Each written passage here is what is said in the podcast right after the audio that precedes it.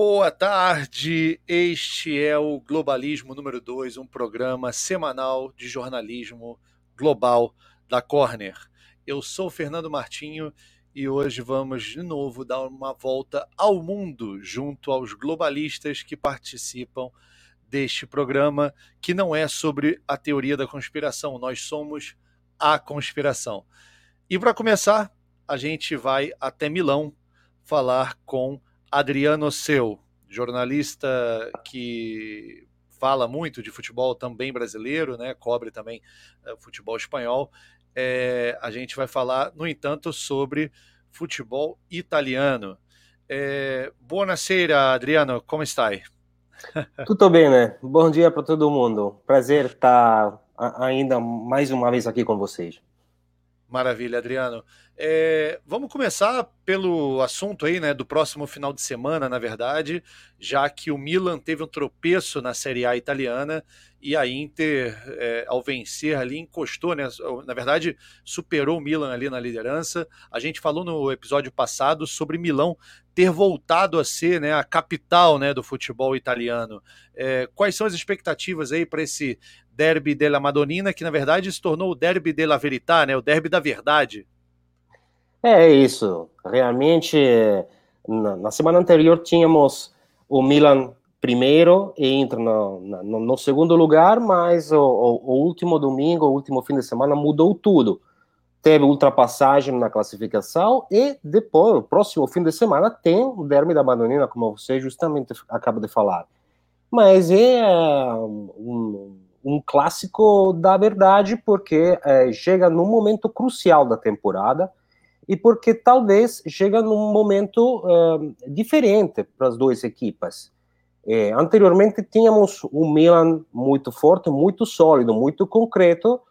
Agora os papéis so, são diferentes. É, temos uma Inter mais mais uh, efetiva, mais perigosa, com uma defesa muito mais forte, um ataque efetivo e o Milan talvez está tá começando a, a, a tropeçar, né? É, Milan perdeu dois dos últimos quatro jogos, cinco, contabilizando também a, a, o quarto de final da Copa da Itália contra a Inter, casualidade, né? E a Inter é o todo contrário, a Inter ganhou 12 dos últimos 15 jogos. E, até que recuperou a desvantagem que tinha na classificação e o dado curioso, talvez, eu acho que é, é um dado favorável para, para a torcida do, do, pelo Nerazzurri é que o Inter, a última vez que a Inter foi primeira na classificação, depois da, da, da, da 22 segunda rodada, foi justamente na temporada 2009-2010, que foi a temporada do famoso triplete, né? Exato. É, foi uma temporada inesquecível. É, e sobre essa temporada, né, uh, o time que era comandado ali pelo José Mourinho, ele contava com muitos brasileiros, né? Ele tinha Júlio César, Maicon, Lúcio, uh, para ficar ali nos principais, né, que, que integravam esse elenco. E também tinha o Thiago Mota, que é brasileiro, era brasileiro também. E o Milan sempre trouxe também, é, tem um histórico né, de jogadores brasileiros aí muito grande, aí no final dos anos 90, ao longo dos anos 2000. E o que eu reparei é que nenhum dos dois elencos, nem Milan nem Inter, possui jogadores brasileiros. Né? A gente é, teve aí recentemente o Paquetá. Eu queria que você falasse na sequência é, sobre o Paquetá. Mas antes, vamos falar da Juventus tá, que vive um momento de uma dupla encruzilhada, né? A Juventus é, demitiu o Maurizio Sarri, mesmo tendo sido campeã italiana. Né, parece que a Juventus não se parece não, né? Ela não se sentiu satisfeita, é, mesmo com o título. Ela olhou muito a performance do time que não estava vindo bem com Maurizio Sarri. Vem o Pirlo, e o time é, parece que mantém né, o mesmo rendimento, mas sem conquistar os pontos que conquistou na temporada passada. É, fala um pouco da Juventus, como ela está sendo tratada e a situação do Pirlo também, Adriano. Bom, a Juventus é, é vem está vivendo uma época de é, total reformulação, né? É, o elenco mudou muito, o, o até a, a, a os donos do clube, a família Agnelli, apostou por um treinador que, bom, mesmo tendo uma, uma carreira uma longa carreira na, na seleção italiana, nunca treinou antes na, na, na sua vida. então é, é um risco o que assumiu a Juventus.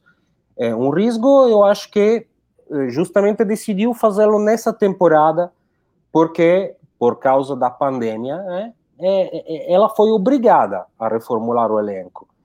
E, como justamente você falou, eh, em termos de pontos, de números, é, o caminho da Juventus de Pirlo está sendo bastante igualzinha à Juventus de Sarri. Mesmo a, a Juventus de Sarri tinha mais pontos né, na, na classificação.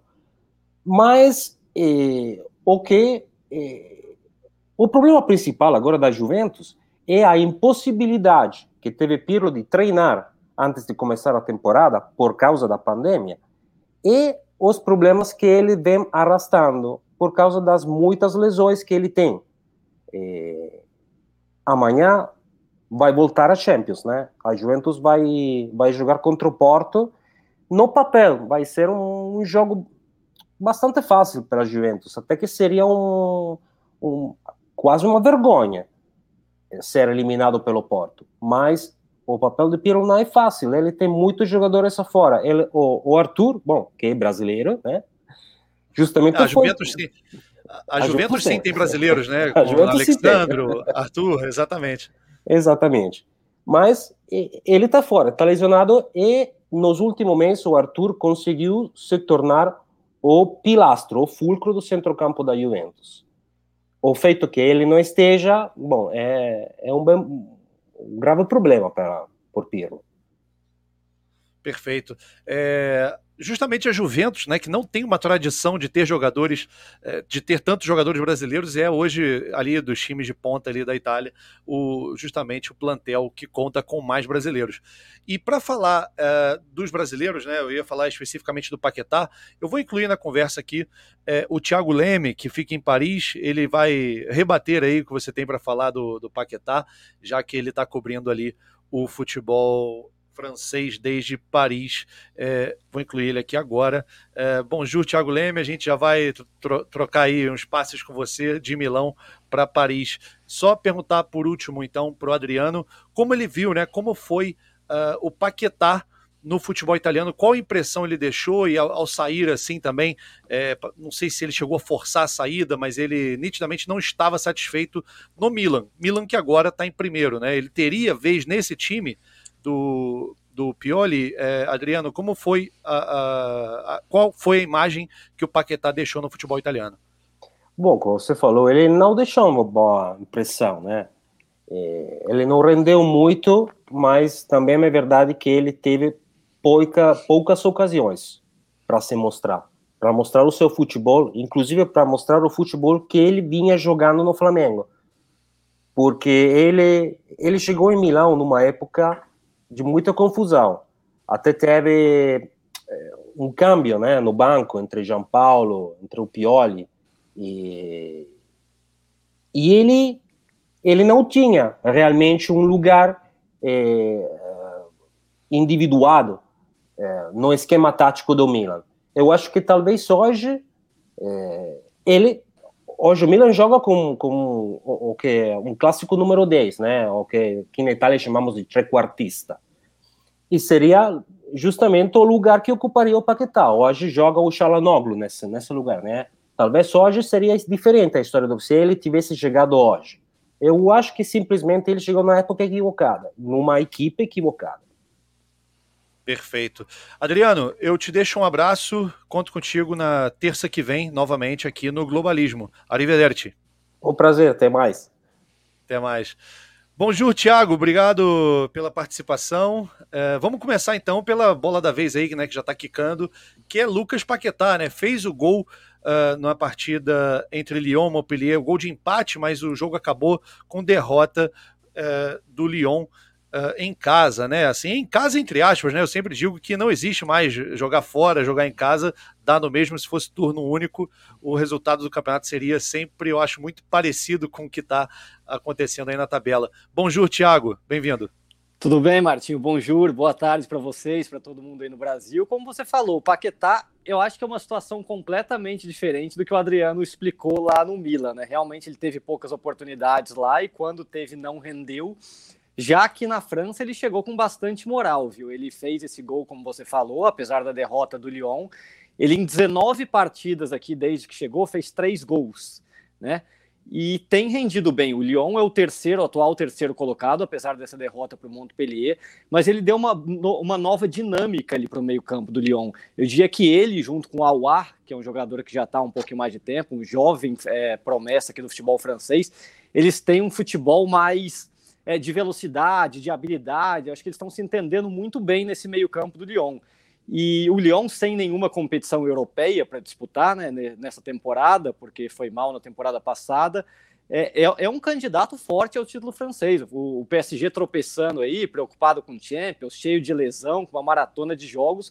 O Paquetá foi muito elogiado desde a chegada. É, teve umas três rodadas atrás que ele ficou fora do jogo. É, as manchetes dos jornais era que como que o Lyon vai se virar sem o Paquetá. Então ele está com uma perspectiva aqui é, pelo menos nessa primeira temporada, por enquanto, muito melhor do que ele tinha quando estava jogando lá na Itália. Perfeito. É nesse momento, inclusive, né, o Lee, né, ou Lili, para quem não tiver familiarizado com a pronúncia francesa. Ontem, inclusive, num programa que a gente tem aqui também às segundas à noite, eu falei muito sobre pronúncias erradas, né? Então, o brasileiro às vezes carrega ali numa, numa tônica ou numa, de repente, no som, né, de uma consoante ali. É, então, o Li, que está hoje liderando aí a Ligue 1 uh, acima do PSG, inclusive mesmo número de jogos, está um ponto à frente do PSG, e logo atrás vem o Lyon com 52 pontos. E por falar em PSG, uh, ah, Thiago, é, Neymar, Carnaval e oitavas de final de Champions League parece que é um alinhamento, é, eu diria, cósmico. Eu que não entendo absolutamente nada de astrologia, começo a acreditar neste alinhamento, né? É impressionante como o Neymar sempre acaba se lesionando é, acidentalmente, é, na maioria das vezes, é, nessa fase de Champions e nessa época do ano, né? Que sempre coincide. Olha, é, eu conversava esses dias com um amigo meu. É, parece que a gente está preso no tempo, viu? Porque eu estou aqui em Paris, é, morando há três anos e meio. Cheguei exatamente em agosto de 2017, na mesma época que o Neymar chegou, que é, foi coincidentemente, mas acabou sendo uma boa oportunidade de trabalho. E pelo quarto ano, pela terceira vez em quatro anos, em quatro oitavas de final, o Neymar está fora. Né? No primeiro ano foi contra o Real Madrid, que ele até jogou o jogo de ida lá em Madrid, mas se machucou, não jogou a volta. Na segunda temporada contra o Manchester United, ele também ficou de fora por lesão. Ano passado foi contra o Borussia Dortmund, aí sim ele não estava machucado, jogou, foi bem, inclusive, fez gol no jogo de volta e ajudou a levar o time para a final da Champions. E agora na quarta temporada, talvez no jogo mais esperado, é, contra o ex-time dele. Ele até postou alguns minutos atrás agora que está muito triste de ficar de fora desse jogo. É uma coincidência infeliz para ele. Claro que é, acho que não dá para culpar o jogador, afinal ele gostaria de jogar, né? São lesões. Muita gente já se debate se é o estilo do futebol dele, é provocador, de ir para cima, mas ao mesmo tempo não tem como acho que culpar o jogador, né? Que é um cara habilidoso que vai para cima. Todo mundo sabe da qualidade do Neymar, mas realmente é, é, é, uma coincidência infeliz muito grande. Vários jornais já mostraram os números dele nesses três anos e meio aqui em Paris. Ele ficou de fora de quase 50% das partidas do PSG por causa de lesões e sempre é, nessa reta final, né, de oitavas de final.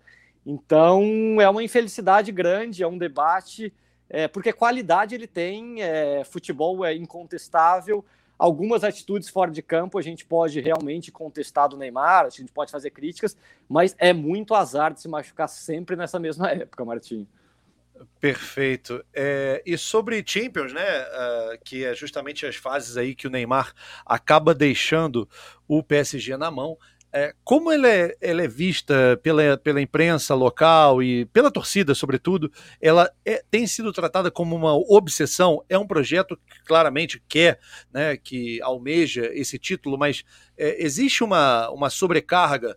No caso do Tuchel, chegou até a semifinal, mas o fato de não ter vencido é, deixou ele sem créditos, né, para fazer uma temporada ali não tão brilhante. Como é que é tratada a Champions aí pela opinião pública local? Ah, eu diria que é quase que é uma obsessão, sim, né? Como no Brasil aí os palmeirenses falam que a Libertadores é obsessão, né? Eu acho que aqui para o PSG é, é, praticamente a mesma coisa, até porque é, a temporada do, toda do PSG é baseada em cima desse título da Europa, porque o campeonato francês, o PSG, desde que o Qatar assumiu o controle do time, o PSG ganha quase todos. É, a Copa da França, a mesma coisa.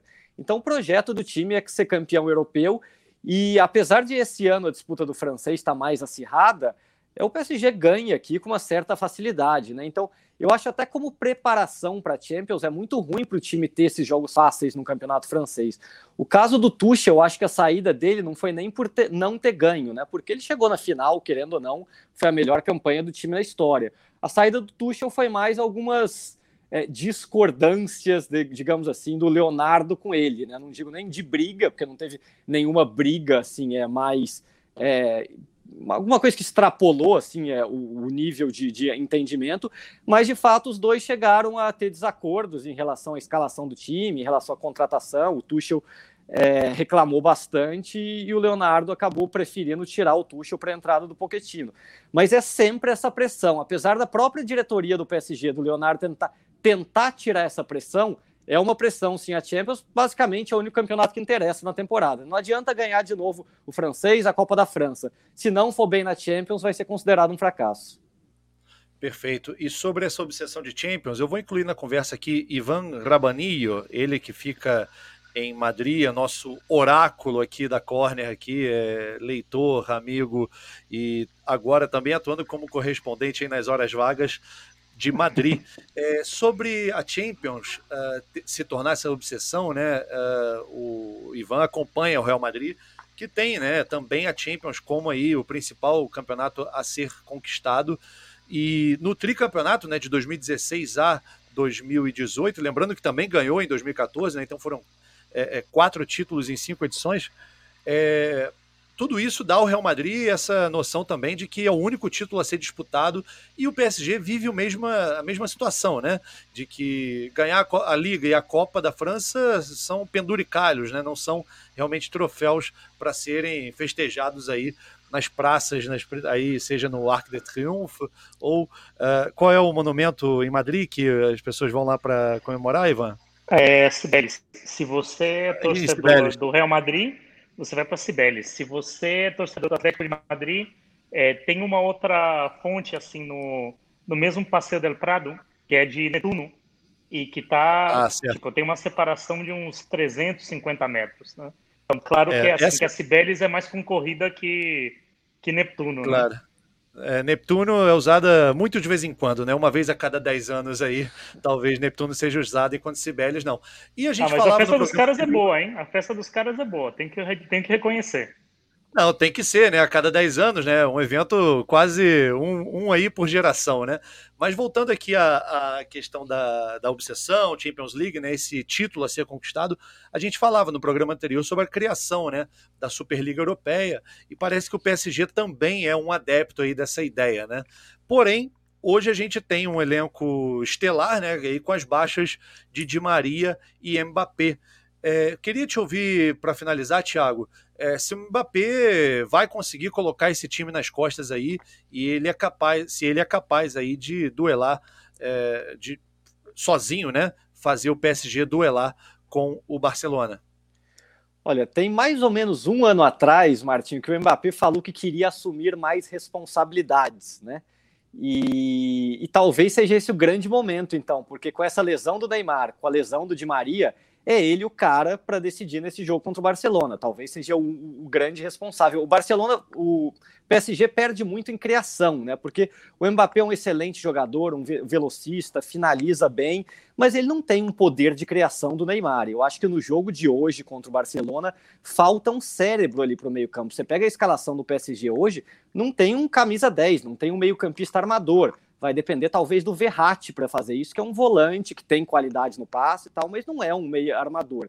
E o Mbappé vai ter que tentar assumir um pouco desse protagonismo, talvez seja a grande chance dele, um cara muito jovem, que tem qualidade, não tenha dúvida. Mas acho que o PSG vai ter dificuldade sim. Ainda tem o jogo de volta, é só dia 10 de março, daqui a algum tempo. A gente espera que Neymar e Di Maria possam voltar Vamos ver se o, se o Mbappé consegue é, ter essa responsabilidade, assumir essa responsabilidade como ele mesmo pediu há um ano.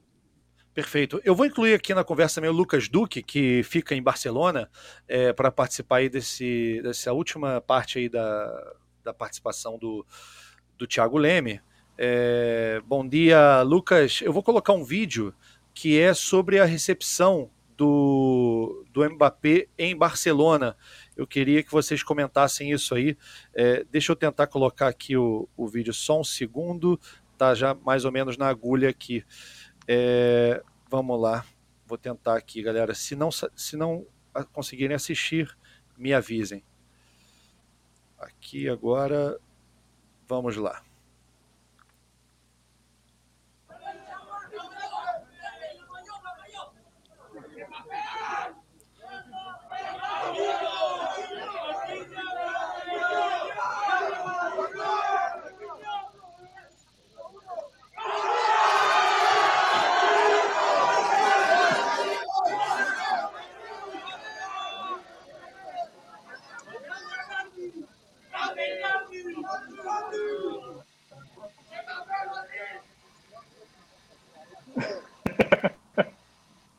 Não parece ser uma é... recepção hostil, né? É, para nada hostil, né? Lembrando que é uma chegada em Barcelona, não é uma chegada em Madrid. Tem alguns outros pontos aí para de repente a gente debater, que é aglomeração, né? É, o que se chamou até em tom jocoso de aglomeração do bem. Aí pode, né? Mas torcida no estádio, é, nem pensar, né? Então, assim, é outra discussão, uma discussão que também nos interessa aqui, mas fica para outro momento. Eu queria que o Thiago falasse sobre essa. É, é aí essa possível saída do Mbappé para o Real Madrid, como isso tem sido tratado pela imprensa francesa, Thiago? É uma possibilidade, né? Muito se fala aqui não só da saída do Mbappé, como de uma possível chegada do Messi, né? É, o contrato tanto do Neymar quanto o do Mbappé vão até a metade de 2022, portanto mais um ano e pouco. É, me parece muito improvável que o PSG continue com Neymar, Mbappé e consiga trazer o Messi. É, é uma possibilidade real o Messi vir para cá, talvez o Duque, que lá de Barcelona, possa falar até um pouco melhor do que isso, mas se ele sai de Barcelona mesmo, ele iria, pelo que falam, ou pelo Manchester City ou aqui para Paris. Se o PSG faz um investimento desse, é por mais que pegue o Messi no final de contrato, é um investimento de salários. Existe essa possibilidade real do Mbappé sair daqui. Ele já, na última entrevista que perguntaram para o Mbappé, ele falou: Estou refletindo, ainda não decidi. Se eu assinar para o PSG é para ficar muito tempo mais, para cumprir o contrato. Se eu não assinar é porque vai sair. Então acho que até o final dessa temporada o Mbappé ele próprio vai tomar essa decisão. E se ele sair daqui, acho que ele já deixou claro que o sonho dele é jogar em Madrid. Então diria que nesse momento está 50% a 50% a possibilidade. Perfeito, Thiago. Au revoir. Até a próxima terça. Conto contigo. Valeu, grande abraço para todos vocês. Obrigado. Merci. Lucas Duque, bom dia. E Ivan Rabanilho, de Madrid também, buen dia, ou buenos dias, né, em buen, em buen castelhano. É, vamos lá, deixa eu falar primeiro com o Ivan, que já está aqui na linha com a gente, é, sobre essa iminente ida né, do, do Mbappé para o Real Madrid. Ivan, isso é muito em função, essa, né, toda essa especulação em função do Hazard é, ter dado tanto azar, com perdão do trocadilho horrível, é, ah. ele não conseguiu preencher essa lacuna deixada pelo Cristiano Ronaldo, Ivan? Olha, eu acho que falar inclusive de preencher para um cara que tem tantos problemas de peso tem uma, uma conotação é, engraçada. Não, não foi a intenção. Né? Não, foi a, minha verdade é trocadilho. O Hazard, ele começou realmente com o pé esquerdo, porque assim, ele realmente ele veio com problemas de peso existia muita expectativa para cima dele, assim, do futebol que ele era capaz de jogar. Ele veio de uma, assim, de ter feito uma Copa do Mundo, assim, excelente. Ele ganhou um título da Europa League com o Chelsea é, contra o Arsenal, sendo realmente um, tendo uma atuação de craque.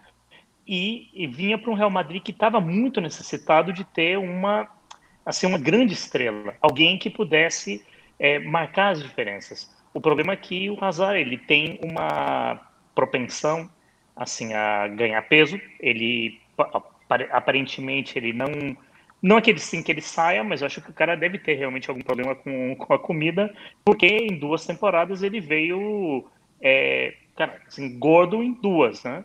E para um cara que depende assim também de explosão, de, de arrancada, é, tem notado. É verdade, não teve sorte com as lesões.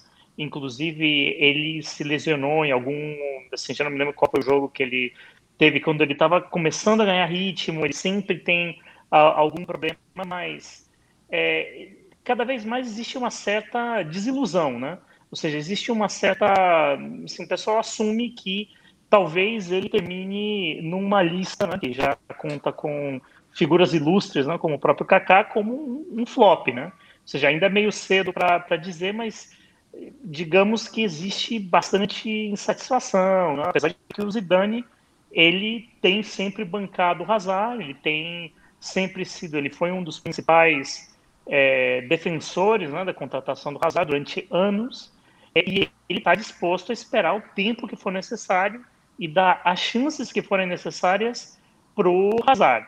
Assim, o que acontece é que o tempo vai passando, ele não já está chegando, assim, ele já tem uma, assim, uma certa idade e o espectador, assim, o, aficionado do Real Madrid já está assim com menos paciência, apesar de que o nisso ele tem uma certa sorte porque como não tem público no estádio, a torcida, que nem eu falava semana passada, não tem a capacidade de demonstrar é, assim, a insatisfação com a famosa panholada, com vaias, que era o que, é, que foi o tratamento dispensado a caras como, por exemplo, o Gareth Bale, que já pelo menos há uns dois anos tinha sido assim, vaiado de maneira é, consistente, né? Perfeito, é o Bale que foi decisivo, né, em alguns títulos é, do Real Madrid aí durante a sua passagem. O Bale que vive uma situação aí na sequência a gente vai falar com Joshua, ele vai poder também falar um pouco sobre como o Bale tem sido é, digamos, especulado ou tratado pela imprensa britânica, ele que também não não está emplacando no Tottenham. Né?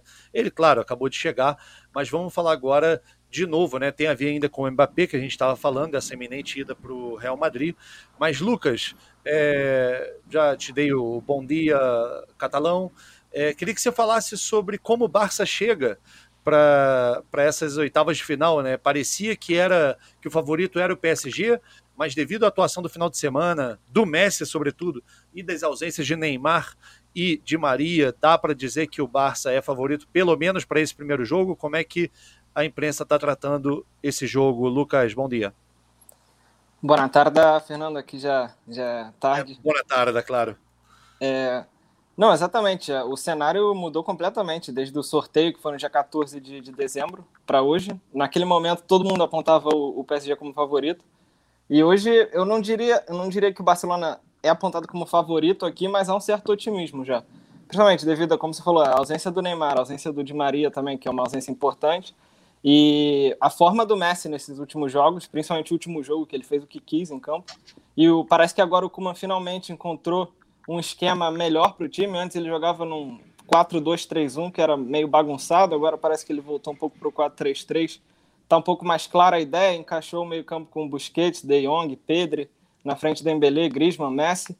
As únicas dúvidas são atrás, parece que o Piquet vai chegar, é o que estão falando, ele está há quatro meses sem jogar, mas parece que ele vai para o sacrifício hoje Principalmente porque o um Titi não passa confiança, falhou no jogo contra o Sevilha, tem falhado regularmente, então eu acho que o, o Ronald Koeman vai acabar apostando pelo Piquet mesmo hoje na zaga, e aí a gente também tem a dúvida na lateral direita, que não sabe se vai jogar o Mingueza, que é o, garoto que veio do Barça B, que tem jogado ali na lateral, ou se vai jogar o Dest, que é o holandês que estava machucado, mas que é o lateral de ofício.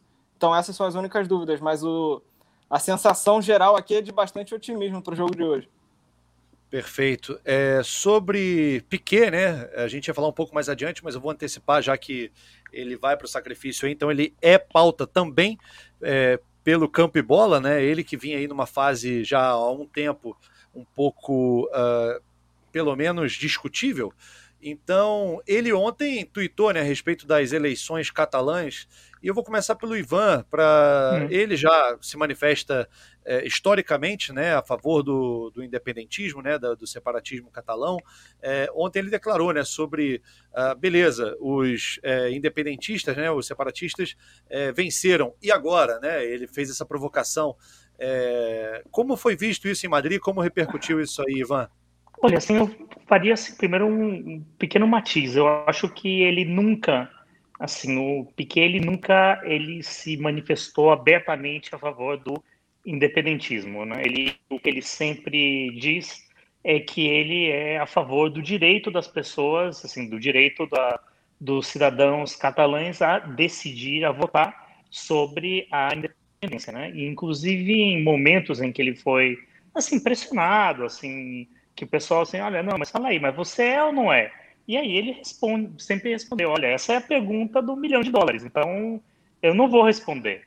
Então tem, assim, Piquet, no entanto, ele realmente ele é visto, apesar desse pequeno matiz, ele é visto com é bastante antipatia, assim, em toda, na maior parte da Espanha, que não é a, assim, a Catalunha, e principalmente por círculos mais é, nacionalistas é, espanhóis.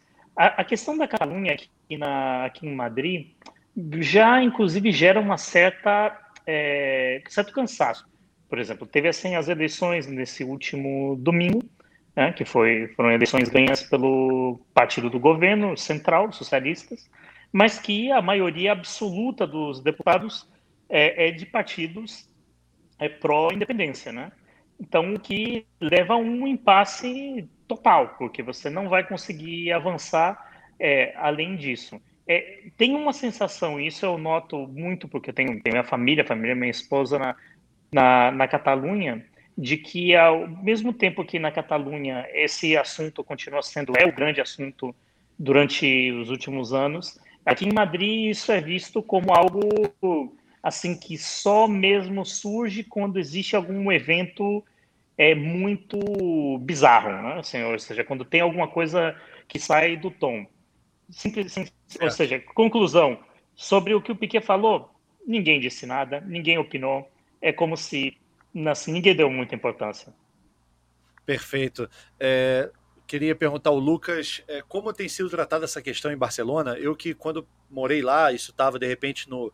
É, a onda estava no seu pico mais alto ali é, desse processo, né, o processo de independência da Catalunha, é, mas parece, como o Ivan falou, e eu tenho uma percepção é, de que isso é muito usado com fins eleitora, eleitorais, né? E parece que é algo que a população catalã dá muita importância e que o resto da Espanha já também está entre, vou falar um termo aqui que se aplica melhor, que é tá cagando, né? Porque quando quiseram fazer alguma coisa, houve uma repressão, não teve fins é, também de, de represálias internacionais a essa repressão que foi feita. Por outro lado, não era uma eleição, entre aspas, legítima, né? Era um as urnas eram Tupperwares, enfim, tinha todo uma, um contexto ali bem pífio, né, que desse processo aí de independência da Catalunha, mas eu queria saber de você aí, Lucas, que está vivendo o dia a dia, é, óbvio, com as limitações de ir e vir aí devidas a, a, ao, ao Covid-19, né, que pelo menos na, na última semana estava ainda uma, havendo uma, uma restrição mais severa. Mas como é que está sendo encarado esse processo de dependência, Lucas, pela imprensa e pela opinião pública? É, no geral abaixou um pouco, né? Essa motivação foi mais forte em 2017. Ultimamente abaixou um pouco. Agora, chamou atenção essa questão de, pela primeira vez, os independentistas terem tido mais 50% né, do, dos assentos no parlamento, mas ao mesmo tempo foi a, a, eleição com menos participação desde 1992. Então a gente tem que relativizar isso, porque a gente não sabe até que ponto, porque os independentistas são mais mobilizados, né? Então a participação deles naturalmente é maior. Então a gente não sabe exatamente qual, qual é a sensação da população catalã como um todo. Inclusive, uma última campanha que teve, uh, os contra o independentismo ganharam. Tipo, foi, não foi uma, uma pesquisa, foi uma pesquisa, não foi uma, nada oficial, mas deu 47% para os não independentistas contra 44% para os independentistas. Então a gente não sabe muito bem qual é a sensação geral da Catalunha, mas foi isso que o, que o Ivan falou. O, o, o partido mais votado foi o Partido Socialista, foi o partido que é union, eles chamam aqui de unionista, né? É um partido que não é independentista, em teoria. Então, a gente ainda não sabe como é, como é que vai ser. Agora vai ter que decidir o presidente do, do governo, né? Ainda vai ser um processo um pouco longo para chegar a essa decisão. E, e fora isso, é, é, difícil também saber a sensação das ruas justamente por isso. É confinamento, não é um confinamento total, mas não está como, como era antes a vida aqui, então fica um pouco difícil saber a sensação do, do público no geral. Perfeito, né? E no futebol a gente sempre viu muito refletida essa é, dicotomia independência, não independência, é, pelo derby de Barcelona, né, que ali, digamos, o Barcelona representava a grande maioria e também dentro dessa massa societária e de torcedores ali, a sua grande maioria era pró-independência, manifestava sempre isso nos jogos, é, no minuto 17 e 14 segundos, gritando por independência, e o outro lado, o lado pró-Espanha, né, que era representado aí pelo espanhol, né, pelo Real Clube Deportivo Espanhol. É, e o espanhol está vivendo aí um momento de retomada, né? Queria que você falasse nas, como vem aí o, o, espanhol na segunda divisão. Sempre teve um espaço muito reduzido, né? Isso é, reflete também o tamanho da torcida, mas o espanhol voltando uh, para a primeira divisão espanhola, Lucas. É, só uma pequena observação antes de falar do espanhol, que eu achei engraçado como eu mudei para cá no passado, nunca tinha visto isso. Aconteceu de, das eleições para o parlamento da Catalunha e para as eleições do Barcelona serem no mesmo momento, e você sai aqui nas ruas e parece que a, a, elas têm a mesma dimensão. Você vê cartazes dos, dos candidatos à presidência do Barcelona pelos ônibus, pelas ruas, outdoor. É tudo como se fosse uma eleição realmente presidencial de um estado, alguma coisa assim. No Brasil não chega não tem nada parecido, eu nunca tinha visto nada parecido. Eu sou do Rio, nunca tinha visto nada parecido no Rio. Mas Exato. a questão do espanhol também me surpreendeu, porque como eu sou do Rio, tem quatro times e a torcida é mais, apesar do Flamengo ser maioria, tem torcida de todos os times. Aqui é muito raro você achar um torcedor do espanhol. Né? É Barcelona, a maioria esmagadora. E, e agora o espanhol está na, na segunda e eles estão eles em segundo lugar. Uma curiosidade é que eles estão em segundo, o Mallorca está em primeiro, e eles contrataram justamente o treinador do Mallorca, que é o Vicente Moreno, antes da liga, para subir. E ganharam do Mallorca no último jogo, mas estão a dois pontos do Mallorca, mas a tendência é que suba, porque é um dos elencos mais caros da, da segunda divisão. E estão ali a dois pontos do Mallorca, os dois primeiros sobem automaticamente, depois os outros quatro tem, fazem o playoff, né, do, do terceiro ao sexto. E aí tem mais dois catalães ali, tem o Girona também, e tem o Sabadell, que é um, é um clube pequeno daqui de uma cidade aqui perto de Barcelona, que está brigando para não cair, mas só de ficar na, na primeira já seria uma, na segunda já seria uma grande conquista para eles. Perfeito. É, eu sou em Barcelona sou simpatizante é, do, do, time talvez menos conhecido aí da, da Catalunha, né? É, que, que é o o Esportivo Europa, que fica ali no bairro de Grácia. Eu acho um time muito simpático. Ele tem um vínculo ali com o bairro de Grácia. Grácia que não era Barcelona muito antigamente, né? Ali foi incorporada ali a, a Barcelona conta do, do, da expansão geográfica da cidade. Mas o Esporte Europa aí é o que conseguiu me, me seduzir mais, até porque eu morava muito perto ali da, da, da Sardenha, né, que é o estádio da onde é fica o, no, o... É o No Sardenha. No Sardenha, exatamente. É, enfim, Falando aqui dessa dicotomia, né, de separatismo e tal, o Barcelona, quando precisou entra, é, não entrar em campo, justamente por conta daquele último processo, o Barcelona resolveu entrar em campo sem torcida é, para não perder seis pontos em La Liga. Então, esse independentismo aí do Barcelona aí, ele também é muito questionável. E vou sair um pouquinho da discussão, mas tem um pouco a ver com essa questão da realeza. Eu falo isso na edição da Corner número 6, é, devido aos títulos né, de Real os títulos de realeza né, dos clubes, que isso é um fenômeno muito espanhol. E a gente vai falar agora de um outro clube real também, né, que tem esse título de nobreza, que é o, o Real Clube Deportivo La Coruña. Ivan, eu queria que você trouxesse aí o cenário do La Coruña, que é um time é, aqui conhecido como La Coruña, né, na Espanha conhecido como Deportivo. É, ele vive aí um declínio que saiu da, da, da primeira divisão e tá, enfim, qual é o fim, né? Qual é o fundo desse, desse buraco que ele está cavando, Ivan? Olha, é, é queda livre, é, Fernando, porque assim o caso do, do Depor é, é um caso assim de decadência é, longa que tem sido gradual É, primeiro o Depor ele se converteu, deixou de ser o Super Depor da geração que tinha, sei lá, a gente lembra, todos lembramos de Alminha, assim, Donato, depois tinha assim Macai, é, assim, Luke, Diego Tristan, caras assim que chegaram, inclusive, a levar o Deportivo a uma semifinal da, da Champions, né? que foi o ano em que eles é, foram eliminados pelo Porto, né? e que foi o ano que o Porto foi, foi campeão. Né? Então, hoje em dia, assim, isso é, já tinha muito tempo que isso tinha desaparecido. O Depor virou um equipo assim, elevador, né? assim, que sobe e desce. É, e ano passado, na segunda divisão, e apesar de ter tido uma folha salarial é, elevada e que seria para ser ter um time competitivo, eles caíram para a segunda divisão B, que é assim uma espécie de grande, assim, não é purgatório, é realmente é o inferno.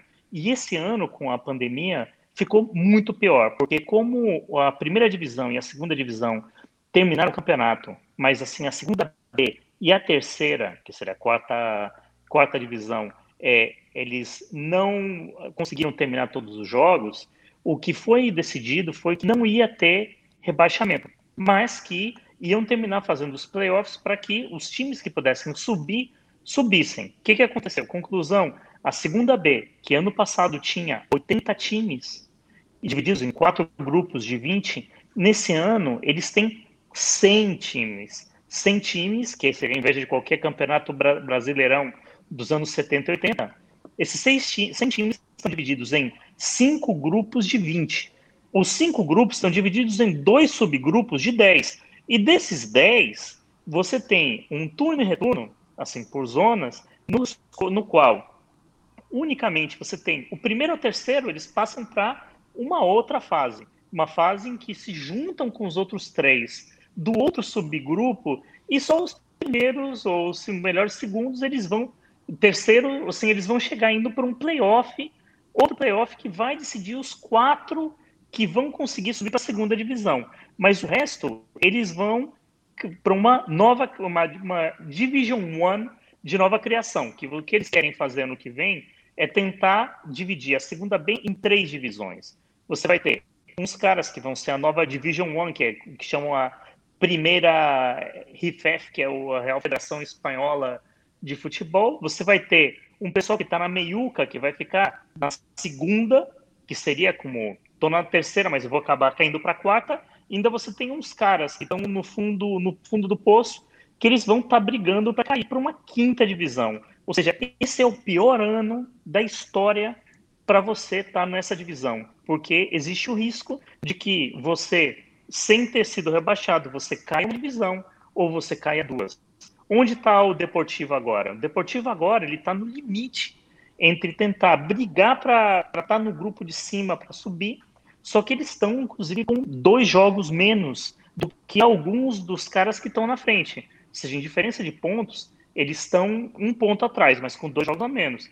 Então, o cenário mais provável para o Deportivo é que o Deportivo não brigue para subir e que, pelo efeito da classificação que eles vão ter, que eles terminem caindo uma divisão para o que seria uma série D daqui. É, o clube está numa situação desesperada, inclusive está atrás do, do, do, Celta B. É, eles tinham assim, um técnico que era um técnico assim, carismático da zona, que era o Fernando Vasquez. Eles demitiram o cara, trouxeram um novo treinador, assim, bem novo e que, que cara, o cara ele fala titês, ou seja, ele fala assim, como se fosse o Tite. É uma coisa assim terrível, ninguém entende. E é um drama assim brutal, porque como eles não estão no futebol profissional, que aqui na Espanha até o primeira e segunda divisão forma parte da liga. A partir da segunda B é amador. Então você não faz parte da liga e você não tem essa grana.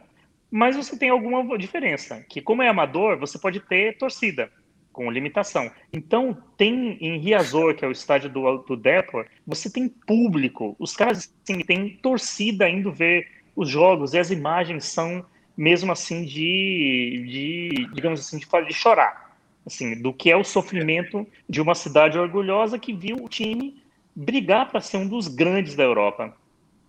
Perfeito. É, o La Coruña está com, essa, com esse aspecto aí de é, portuguesa, né? Um time que já teve ali seus brilhos, é, talvez mais até em proporção aí do que a portuguesa, como a gente fala na corner número 9 desse Dépor aí que você lembrou, que começou com Bebeto, Mauro Silva, depois teve Djalminha e depois Macá, enfim, é, teve Rivaldo aí porque no meio você, também. Porque você ah. não quis buscar polêmica, porque tem alguns outros times do Brasil que estão assim na primeira divisão e que estão para descer, que podem ser também comparáveis ao, é, ao La vamos, Vamos, vamos, esperar, vamos esperar, né? O futuro, o futuro dirá quem foi maior, Tyson ou Messi. Então a gente vai esperar também para comparar aí o, esses, esses times brasileiros aí que você citou ao La Corunha e não a portuguesa, como você sugeriu, Ivan. Eu te deixo um abraço para vocês dois. Lucas, é, conto contigo uh, na terça que vem. É, queria que você falasse aí só da tua expectativa sobre esse jogo de hoje, PSG e Barcelona. Vendo a atuação do Barça no último jogo, eu, eu também estou um pouco otimista aqui com, com, com o Barcelona para hoje. E principalmente com, a, com as ausências do Neymar e do Di Maria também, que não dá para não falar, né? Então, eu acho que com o Messi nesse nível que ele tá. Se ele jogar como ele jogou sábado, não tem jogo. Então, vamos ver o nível que o Messi chega hoje. E eu falei, é isso, a questão da. Eu tirei. Peraí, desculpa, eu cliquei aqui sem querer. Conclui, é, Lucas, probleminha técnico aqui, perdão. Com o Messi nesse não, nível. Só, só para finalizar aqui, o Messi nesse nível, é, não tem como, né? E a questão da defesa do Barcelona é aquilo, que é a maior preocupação. Vamos ver como é que ele vai montar essa, essa defesa, se o Piquet vai jogar, se vai jogar Lenglet, se vai jogar um Titi, a gente ainda não sabe. Mas fora isso, com o Messi nesse nível, com Pedro também, De Jong, Griezmann, Dembélé, eu, eu aposto numa vitória do Barça hoje. Maravilha. Lucas, agora sim eu vou te tirar da live. Desculpa a interrupção aqui, foi acidental. Um abraço e até terça. Um abraço, Lucas. abraço. Tchau. Ivan, é, um abraço também. Como você vê aí PSG e Barcelona, queria que você deixasse as suas impressões aí, se você concorda com o Lucas. Olha, assim, não, o Barça, claro que é um time que pode, assim, que pode ganhar. Mas eu também acho que, do mesmo jeito que ganhou do Alavés, poderoso Alavés esse fim de semana, é, no meio da semana eles tiveram um jogo muito mais parelho, muito mais difícil contra o Sevilha. E o Sevilha, o Sevilha ganhou bastante tranquilidade. Eu acho que o problema do, do Barça é, não é só pensar nas coisas fortes que, que tem, que assim, que evidentemente é um ataque, um time que tem assim tem qualidade, mas pensemos na defesa. Você tem o Piquet voltando de quatro meses de inatividade e que já tem é muito assim, 32, 33, 34, não sei se já fez 34 anos, mas ele já é um cara bem veterano. Você pode ter um cara remendado na lateral direita, que é o garoto inglesa, que na realidade, inclusive, é é assim, é zagueiro central, ele não é assim, não é lateral. É, você tem, é, inclusive, o companheiro do Piquet, provavelmente vai ser assim, ou vai ser o Araújo ou vai ser o Lenglet. Nenhum dos, nenhum dos dois é, é um cara que dá para ter essa firmeza, tendo em conta que eles vão ter que partir para o jogo, vão ter que ser propositivos. Um time como o Barça sempre vai tentar controlar, vai tentar assim, partir para cima e vai deixar espaço para o Mbappé. Ou seja, Mbappé, se tiver capacidade de poder acelerar e de poder encarar na, assim, na corrida, é onde ele é, pode se consagrar e é onde ele pode também, como falávamos antes, né, ele é, dizer, assim, mandar uma mensagem para a torcida do Real Madrid que ele realmente é o escolhido, ele é o esperado. Né? Eu Tipo assim, eu apostaria mais no PSG para o jogo de hoje.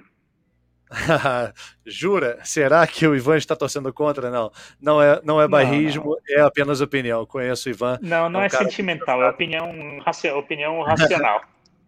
claro, claro. Mas a gente sempre brinca com a rivalidade entre Madrid e Barcelona, o Ivan que fica em Madrid. Ivan, um forte abraço e até terça que vem. Forte abraço, Fernando. Vamos lá, e para continuar né, esse nosso globalismo aqui, esse uh, programa de jornalismo internacional da Corner, né, essa rede de informação internacional, é, eu vou trazer é, Joshua Law, que fica uh, em Londres, ele que morou no Brasil tanto tempo, uh, para falar um pouco do futebol inglês aí, e ainda para remeter a essa rivalidade que eu brincava agora com o Ivan, Josh, É, queria falar do duelo City-Tottenham do, do, último final de semana, em que reviveu né, um pouco daquela rivalidade que a gente conhecia de Barcelona e Real Madrid. É, nesse caso, com Mourinho e Guardiola, cada um de um lado, mas nesse caso agora com City e Tottenham. É, é, um Tottenham decadente e o City numa ascendente, né? Eles tiveram começo de temporadas opostos, mas agora eles estão também em situação opostas. É, como está sendo tratado isso? Good afternoon, Josh. Good afternoon, Fernando. Um, acho que primeiro vale destacar o relacionamento entre Guardiola e Mourinho agora que são amigões, amigão, muito amigável. Na, na coletiva na semana passada, Mourinho foi por, perguntado sobre o, o, o Guardiola e falou: ah, sempre foi só respeito, gosto muito dele. Quando, quando uh, meu pai morreu, ele ligou para mim, é um grande amigo, a gente trabalhou junto. Não é assim que eu lembrava, mas uh, parece que agora não, não estão brigando no mesmo nível, né? Então. As, cri as crianças amadureceram. Diminui um né? pouco a, a, a, intensidade da rivalidade. Esquece um pouco do que, do que viveram antes. Mas, é, Exato, sim, é, é um Tottenham. Desculpa. Eu ia falar, eu ia falar que as, as, crianças, eu ia falar que as crianças amadureceram, né? Pararam de brigar e agora se dedicam às coisas sérias, né? É, Espero que sim. Bem, é, é, um Tottenham decadente, sem dúvida nenhuma. Ah, parece que faz muito tempo, mas há dois meses Tottenham estava em primeiro lugar no campeonato e City estava em décimo lugar. Desde então, City ganha 16 jogos seguidos em todos os campeonatos.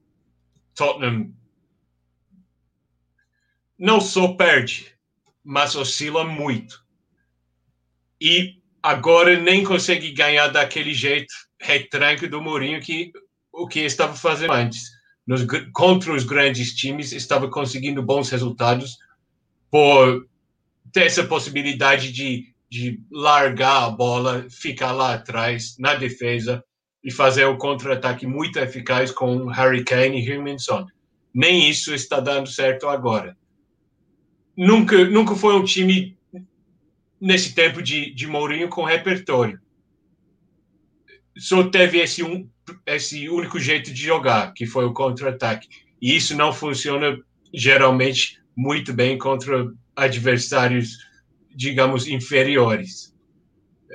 Ele não sabe controlar partidas é, que espera se ganhar o Tottenham. E nem agora está conseguindo ganhar desse jeito contra-ataque. O, o, City foi muitíssimo, muitíssimo dominante nessa partida, em todas as ações. Tottenham também jogou duas horas na quarta-feira contra Everton, num 5 a 4 maluco pela Copa Inglesa. Uh, então estava cansado, mas em nenhum momento alguém que estava vendo aquele partido, aquela partida do, do Tottenham City duvidou do, do resultado.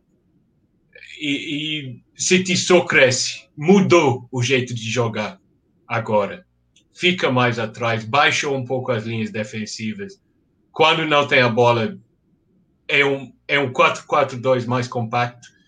E quando recupera a bola, ataca com um pouco mais objetividade e com o grande destaque Ilkay Gundogan entrando muito atrás da defesa, pisando na grande área, como como diria o Tite, volante uh, volante box to box, como dizemos aqui, o box to box midfielder, mas entra muito e fez, já tem 11 gols nesse campeonato inglês, fez mais dois. Uh, e, e, agora, acho que se tivesse uma votação pelo, pelo melhor jogador do, da temporada neste momento, ele iria ganhar. Um, então, é, é um, é um time ascendente e promete muito para a Liga dos Campeões também, para a Champions League. Acho que esse jeito de jogar vai ser mais, talvez, seja mais uh, eficiente na, no, contra adversários fortes na, na Copa Europeia. Perfeito, Josh. Uh, eu queria falar de, do United, se ele bateu no teto ou não, mas eu vou deixar isso para a próxima terça. É, eu queria falar agora, na verdade, do, do West Ham, que parecia hum. ser um time é, condenado aí ao rebaixamento, se salvou inclusive na última temporada, mas vem fazendo uma temporada surpreendente, né?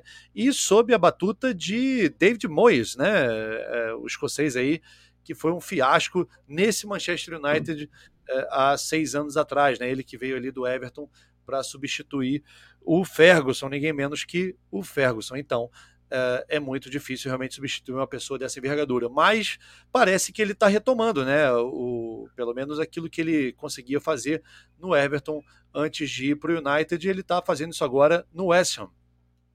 Sim.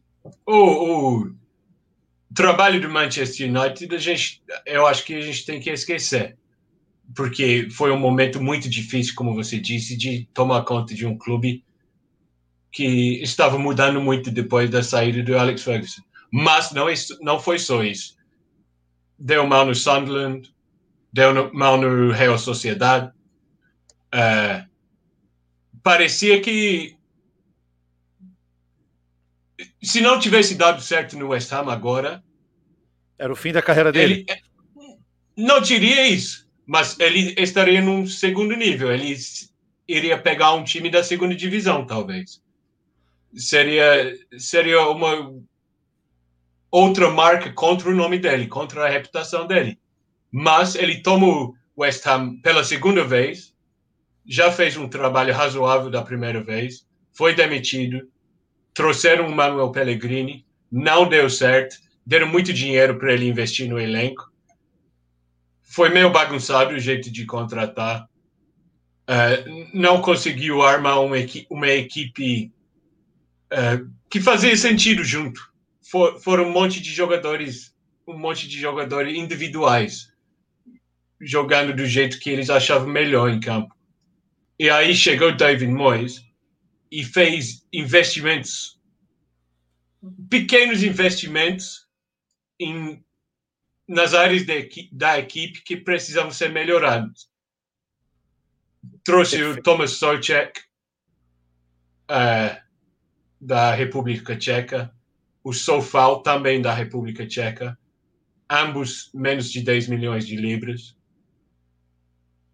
E trouxe o Said Benrahma do, do Brentford, da segunda divisão inglesa. O, o é um dos jogadores do campeonato agora, é um Marwan Fellaini 2.0. É, é um cara alto, não é muito bom de bola, não passa a bola muito bem, não dribla bem, mas ele chega na, nas duas grandes áreas e ele é muito eficaz. QBC muito bem, chuta bem, defende bem, uh, tira a bola nas uh, bolas paradas da própria área e ataca a bola na bola parada na, na área adversária. E, e West Ham é um time muito muito competente na bola parada. Não só Socek, mas tem outros jogadores como esse tio Fabian Balbuena, Ogbona, um, um, Michael Antonio, que são, são muito bons na bola parada. Até fez um gol ontem à noite. Esse tio fez um gol de escanteio ontem à noite. E o West Ham entrou no G4, no, nos quatro primeiros lugares do campeonato. Não ficou, é, porque Chelsea também ganhou. Mas esse é um trabalho sensacional do David Moyes. Não tem como evitar isso. É um trabalho fantástico pelo investimento que fez, pela bagunça que foi antes de, de, dele chegar. É um clube que a torcida cobra muito, mas é um clube que, que é, é mal organizado. É, o centro de treinamento não é bom. Os diretores gostam de falar muito, mas uh, tem um, uma das diretoras lá que tem um, uma coluna no, no jornal tabloide The Sun uh, e escreve muitas opiniões muito fortes, mas várias vezes sem sentido. Um, e, e ele conseguiu tomar conta disso, David Moyes conseguiu tomar, conseguiu tomar conta desse, desse contexto e ainda fazer uma boa equipe com jovens jogadores, com jogadores é, baratos, vamos dizer, é, e, e, conseguiu organizar uma defesa sólida, um bom jeito de marcar gols, que é a bola parada, é, e, e um ataque que funciona não é espetacular, não é um futebol sensacional igual Manchester City joga, mas é funcional. Perfeito. É, Josh, eu vou incluir na conversa aqui o nosso próximo globalista, o Vitor Lederman, que fica na Alemanha. Eu quero que ele já uh, aproveito para saudá-lo, Guten Tag. Uh, Vitor, quero que você fale aí do nosso próximo assunto, que é uh, Red Bull uh, Leipzig e Liverpool. Vou querer ouvir também o Josh a respeito do Liverpool, mas queria que você falasse de como chega esse Red Bull Leipzig aí, que foi semifinalista né, da última Champions League, para esse duelo com o Liverpool aí numa decadência, né? É, claro, física, tem problemas ali de ordem justamente de departamento médico, mas o Klopp parece aí não estar tá conseguindo também contornar muito bem as coisas. Guten Tag, Vitor. Moin, moin, hallo, servus, guten Tag, prazer estar aqui mais uma vez. É, bom, para começar, acho que vale dizer que o jogo é em Budapeste, né? É, o RB Leipzig, uma pequena correção, né? O time não se chama Red Bull, né, Fernando? É, apesar de que tem muita gente que gosta de chamar. Não, mas tem gosta de chamar com alguma razão, porque é o Red Bull que está por trás. Então, é, se for por uma questão de, né, de patrocínio aí de quem manda no time, definitivamente é a Red Bull, né? É, mas tecnicamente, é, oficialmente, o time chama Rasenball Sport Leipzig. É, e bom, joga em Budapeste porque a Alemanha ainda está com, é, com resistência. Os, os voos da Inglaterra não estão chegando. Qualquer, é, qualquer um que venha da Inglaterra não pode chegar na Alemanha. E aí o time do Liverpool não poderia chegar, então o jogo vai ser em Budapeste.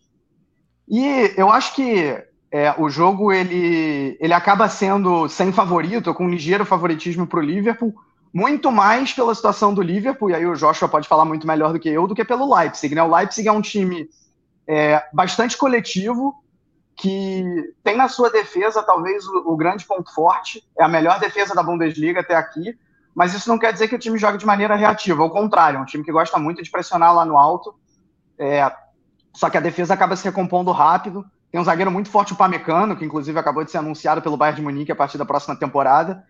É, Agora, o Leipzig, ele carece, para começar, ele carece de, de, de, grandes destaques individuais, o time não tem nenhum grande craque. É, talvez o, o, maior nome ofensivo seja o Angelinho, mas é um jogador, né, um ala esquerdo que está se consolidando muito mais nessa temporada. É, e, e é um time que ultimamente, no ataque, não tem produzido tanto, assim, tem vencido jogos, principalmente contra adversários mais fáceis dentro da Bundesliga, é, mas não é realmente um time que encanta como já encantou em, em, outros momentos, por exemplo, na temporada passada. Mas de todo jeito é um time bastante forte, bastante coletivo, que eu acho que tem como fazer jogo duro com esse Liga. Perfeito. Josh, então como chega é, esse Liverpool aí, que o Vitor já citou também, é, como está sendo visto também, é, o comentado, o trabalho do Klopp? Bem, chega, chega muito mal chega muito mal para para ser claro é, Liverpool está numa situação que não se encontra vários anos. Tá, perdeu no final de semana de novo é, defensivamente é, não é muito bem organizado até pelas ausências que, que tem. Chegaram dois novos zagueiros na janela de transferência o Ben Davis da segunda divisão inglesa do Preston e Ozan Kabak, do Schalke 04, da Alemanha, mas não tiveram tempo para se acostumar, para uh, se adaptar ao, ao, estilo de jogo. E Kabak entrou na, na, equipe no final de semana e fez um jogo muito ruim. Uh, o, o, desempenho do Alisson naquele segundo gol foi muito destacado. Mas, na verdade, é uma falta de comunicação entre os dois. É, Gabak tem tanta culpa quanto o Alisson. Um, ofensivamente, ainda é um time perigoso o Liverpool. Com Salah, com Mané e Firmino, não tem... Não pode vacilar. É um time capaz de ganhar ainda só pela presença desses três. Mas não está jogando no mesmo nível que a gente viu nos últimos três anos. Não está conseguindo fazer a pressão alta, não está conseguindo baixar as linhas para defender em, em, bloco assim. Não tem um plano defensivo sem a, a presença muito importante do, do Van Dijk e, portanto, por não ter Van Dijk na zaga, tem que recuar Henderson e, e Fabinho para a zaga. E aí isso deixa um, um, espaço muito grande no meio de campo que, que o Thiago Alcântara não está sendo capaz de, de preencher. A questão do, do Klopp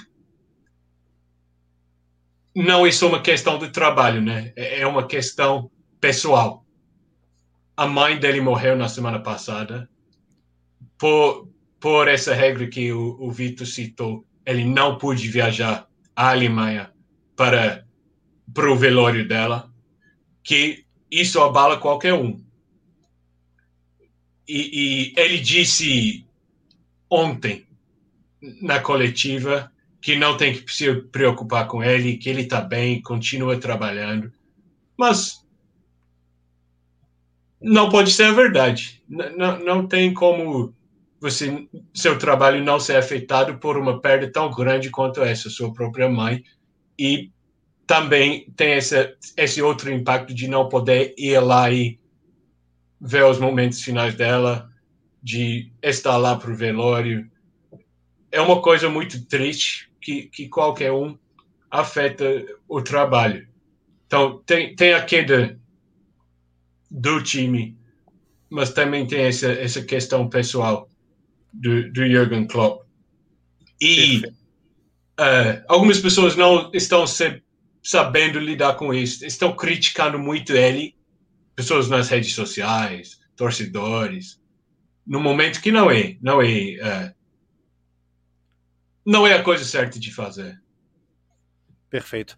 Josh, uh, eu te agradeço a participação, conto contigo aqui na próxima terça no Globalismo e um abraço. See you. Abraço, obrigado. É, Vitor, vamos continuar essa, essa nossa conversa aqui. Queria que você falasse é, se teve alguma repercussão aí dessa, né, dessa perda do Klopp, como o, o Joshua citou. Uh, enfim, mas também queria falar um pouco aí uh, do ex-clube do, do Klopp, né, que vai enfrentar o Sevilha pela Champions. E como é que está esse, esse Dortmund? Uh, novo técnico, mas quando ele assume exatamente, é um time que vem numa certa crise, né? Então vamos falar um pouquinho do Klopp e você completa aí com esse Dortmund, como ele chega para o duelo de Champions contra o Sevilha. Bom, sobre o Klopp, claro que repercutiu, né? Eu acho que o Klopp, pelo carisma dele, ele é o técnico alemão mais querido é, pelo torcedor alemão. É, e quando ele não consegue ir no, no enterro da própria mãe, claro que isso repercute, é uma situação muito lamentável, mas assim, ninguém. Acho que ninguém defendeu, ah, deveria abrir uma exceção só para ele, nesse caso, porque não, enfim, não acho que ele tenha que ter nenhum privilégio e não vi ninguém também tendo essa opinião.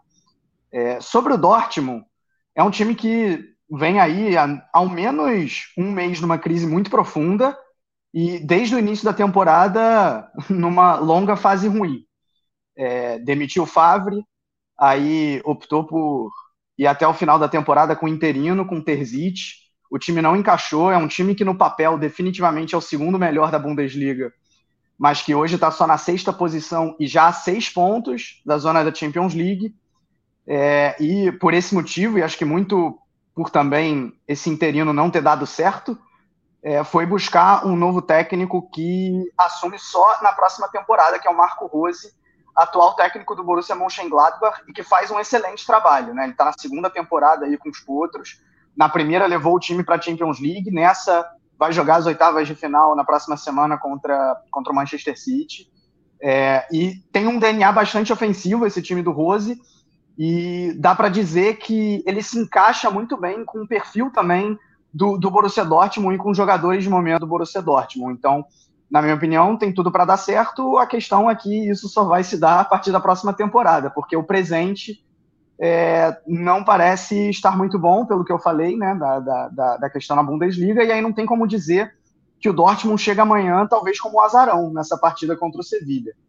Até porque o Sevilha, pelo que eu sei, é, deu, deu também uma acertada nos últimos jogos, então chega numa fase muito melhor, e o Dortmund chega num viés de baixa muito grande. Exato. É, ainda sobre a região aí, né, que inclusive onde fica Duisburg, né, aí o Vale do Ruhr, você pode localizar melhor a gente geograficamente, é, mas todo mundo tem acesso hoje ao Google Maps, né, que consegue visualizar aí as regiões de qualquer lugar do mundo muito bem. É, ainda sobre essa região, né, onde fica Dortmund, é uma, uma cidade importante, cujo time também tem uma transcendência aí no futebol alemão, que é o Schalke, né, o Schalke está é, tá vivendo aí um, um, martírio, né? Virtualmente rebaixado na Bundesliga. Já dá para cravar que ano que vem ele vai jogar a Bundesliga 2, Vitor. É, como é que você está vendo o Schalke, que parecido ali com o Hamburgo, né? Estava flertando com trabalhos ali não muito bons e o Hamburgo acabou rebaixado depois de nunca ter sido, se eu não me engano, acho que o Hamburgo não tinha sido rebaixado Sim. ainda, foi rebaixado pela primeira vez na última temporada. É, como você vê aí o Schalke aí nesse, nessa via crucis aí? É, o Hamburgo foi rebaixado, na verdade, há três temporadas, né? E vem e nas não, duas últimas não, não, conseguiu. Quem não, subiu na última foi em Berlim pela primeira vez, enfim, eu, eu misturei Isso. aqui a, a, as, Isso. as estreias. Não, mas né, a, a, importância de dizer, de dizer que, o, que o Hamburgo caiu há três temporadas é porque isso significa que nas últimas duas não subiu, né? Por isso que eu, que eu fiz questão de, de dizer isso. E aí a gente entra no Schalke, porque é, eu não acho que o Schalke vai, vai ficar na mesma situação do Hamburgo e ficar duas temporadas sem subir, mas não é tão longe é, disso acontecer, porque o time vive uma crise financeira é, o tempo todo, tá, tá, trocando de diretor. Eu, inclusive, acabei, assim, quando eu estava aqui no, no backstage ouvindo o, o Joshua e os outros participantes, eu descobri que, né, eu vi aqui a notícia de que o diretor Jochen Schneider foi, é, é, foi afastado do cargo. Isso depois de protestos de torcedores no último fim de semana, é, é que pediram a renúncia dele, então isso, isso aconteceu. Então o Schalke vive uma bagunça fora de campo. É, dentro de campo, eu diria que no papel não é um time para cair, mas que não se acerta, que não se acerta, não é nem desde o início da temporada, é desde já no final da temporada passada, é, dando isso em números, uma vitória nas últimas 36 partidas. Uh, então, é, não só a situação, a situação fora de campo, o que o time pratica em campo, é, estão jogando contra, como a matemática também, né? A lanterna e longe do, do primeiro time que, que poderia escapar do rebaixamento. A pergunta que fica é se realmente o Schalke, o Schalke cair, e a probabilidade é muito grande de que isso aconteça, se vai acontecer igual ao Hamburgo e o time vai ter dificuldade para subir. Exato. É, quero te agradecer já de antemão, Vitor, pela participação. O Bayern teve um empate pós uh, retorno do Mundial, né? É, e parece que pela ressaca, por tanta comemoração, não conseguiu ter aí uma vitória fácil numa Bundesliga que o Bayern sempre transmite a sensação de ganhar sem fazer tanto esforço assim, ou podendo se dar privilégios aí de é, não usar força máxima ou sem jogar com a, com a sua força máxima, focado sempre mais na Champions League, mas não é esse o caso. O Bayern, como o Vitor já falou na, no último programa, é, teve longe né, de festejar tanto o Mundial. A gente já falou também dessa questão. Eu falei num episódio também do Bem-vindo ao Clube, em que isso uh, é muito sempre su superdimensionado pelos brasileiros. Vitor, para encerrar e te dar o boa tarde final, queria que você falasse como está a vacinação na Alemanha e também o clima aí, se o inverno deu amenizada, como é que está isso? É bom, uh, começando sobre a vacinação, ela está absurdamente lenta. É, assim, as doses em várias cidades, elas inclusive estão faltando. Então, é, se, sei lá, lá no início de janeiro, parecia que a Alemanha, ou a União, acho que a Europa como um todo, né, estava muito à frente do Brasil. Hoje eu diria que não é, perdão, que não é tão assim. É, infelizmente, essa vacinação tá, tá mais devagar do que deveria. Agora, a, a Merkel, semana passada, ela disse que o objetivo é vacinar todo mundo até setembro. Se isso realmente é, é logisticamente possível, eu não sei. E sobre o inverno, é, semana passada a Alemanha inteira estava sob temperaturas negativas, muita neve, é, e nessa semana, dependendo da cidade, a coisa começou a amenizar. Aqui na minha região, no Vale do Rio, como você já bem disse, é, por exemplo, hoje já, a, a, temperatura já chegou aos 10 graus, o que, o que é uma temperatura. É, uma temperatura boa, né? Para o inverno é uma temperatura relativamente alta. E aí a neve que tinha se acumulado durante toda a semana passada já já está quase toda derretida, praticamente. Agora ontem a gente pôde ver no jogo do Bayern que em Munique não está assim, né? Em Munique durante o primeiro tempo foi neve sem parar, inclusive com o jogo sendo interrompido por conta disso. Beleza, Vitor. Um abraço e conto contigo aqui na próxima terça. Vitor Lerderman, um abraço. Bis Dienstag.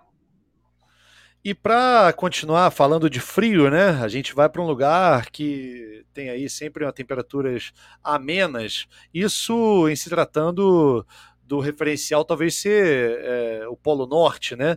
Mas para o que se fala de área continental, a Rússia sempre vive aí, né, três meses debaixo de muita neve, essa neve que o Vitor disse agora, o Vitor Lederman, que está aí abaixando, né, na Alemanha de, depois de uma intensa nevasca e semanas de frio. Fábio Aleixo, queria uh, te dar boa tarde, não decorei como é. Boa tarde russo, é, mas eu só me lembro de Nieponimayo, que é eu não entendo, não entendi. Né? É, boa tarde em russo, queria que você também me ensinasse a falar boa tarde, Fábio.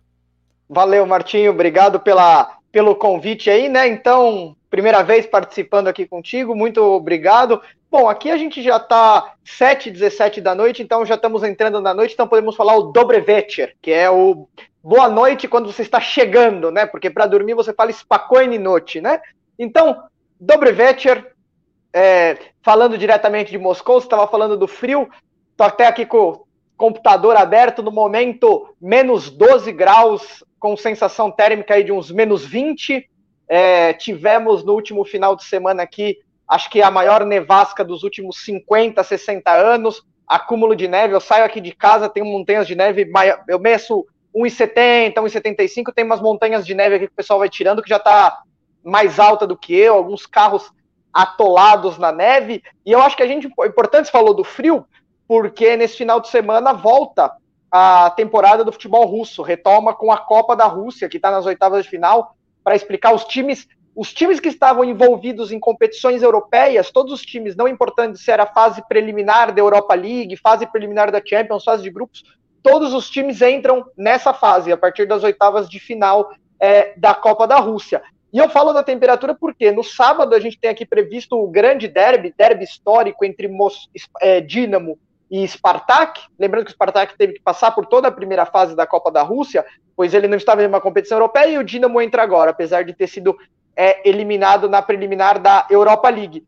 E eu digo isso porque é, a, a, regra da FIFA, que também é aplicada aqui, diz que quando a temperatura estiver abaixo de menos 15, termômetro, não sensação térmica, menos 15, um jogo só pode acontecer caso as duas equipes estejam de acordo e o juiz, o árbitro da partida, deu aval para que essa partida aconteça. Então o que acontece? É, a previsão para sábado, no momento, ela já ela tem mudado um pouco. No momento está máxima de menos 11 e mínima de menos 17. E esse jogo, para complicar um pouco mais, ele está marcado às sete e meia da noite aqui em Moscou, que é um horário em que a temperatura é, começa a cair ainda mais. Então, esse jogo está tá meio suspense ainda. Ninguém sabe muito bem é, se vai vai acontecer. E no domingo também é, tem dois jogos marcados aqui para Moscou, que é Tambov, é, perdão, Lokomotiv Tambov às 5 horas da tarde e CSKA Skarabarovsk, que para domingo as temperaturas por a, neste momento indicam que pode estar entre menos 11 e menos 16. E outro jogo também que está sob ameaça, e aí é mais frio ainda, que é lá na entrada dos Montes Urais, entrada da Ásia, em Ufá, na segunda-feira, porque aqui é feriado na Rússia, segunda-feira, e terça-feira é, ninguém trabalha, então tem jogo também.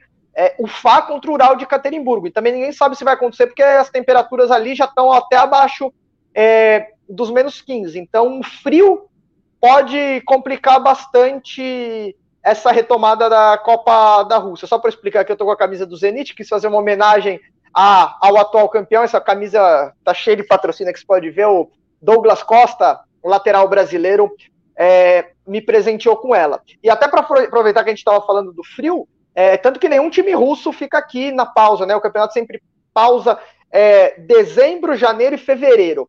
Por conta da pandemia, o campeonato se estendeu um pouco mais esse ano, foi até o dia 17, 18 de dezembro, e vai voltar agora em fevereiro, no começo de fevereiro, para dar tempo de colocar Copa, campeonato, até é, chegar na Eurocopa, né? Porque tem que ter essas datas reservadas para a Eurocopa, data FIFA para eliminatórias europeias e tudo mais. Então, o que, que acontece? Os times não ficam aqui na Rússia, nenhum time fica. Todos os times, é, os destinos que eles escolhem é, é Dubai, Catar, é, Turquia, Espanha, é, o CSK foi para Espanha, o Locomotive foi para Espanha, né? Os times conseguem autorizações especiais para fazer os campos, porque ficam cerrados ali num cluster, então não tem problema com o coronavírus. Zenit foi para Dubai, Spartak foi para Dubai, e Dinamo, Armat, Rostov, Krasnodar, muitos times foram para a Turquia.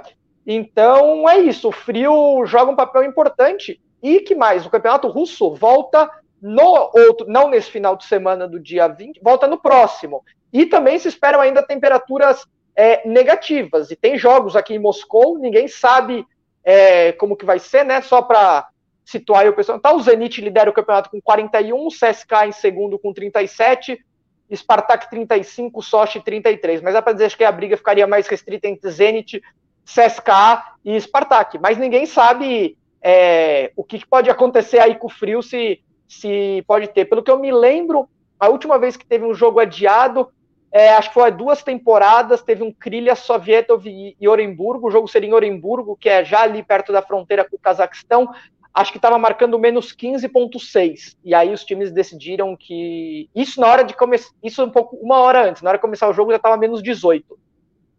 É, então... É, essa questão do frio, é, eu fico, fiquei pensando enquanto você falava, né, que alguns clubes iam para Turquia, né?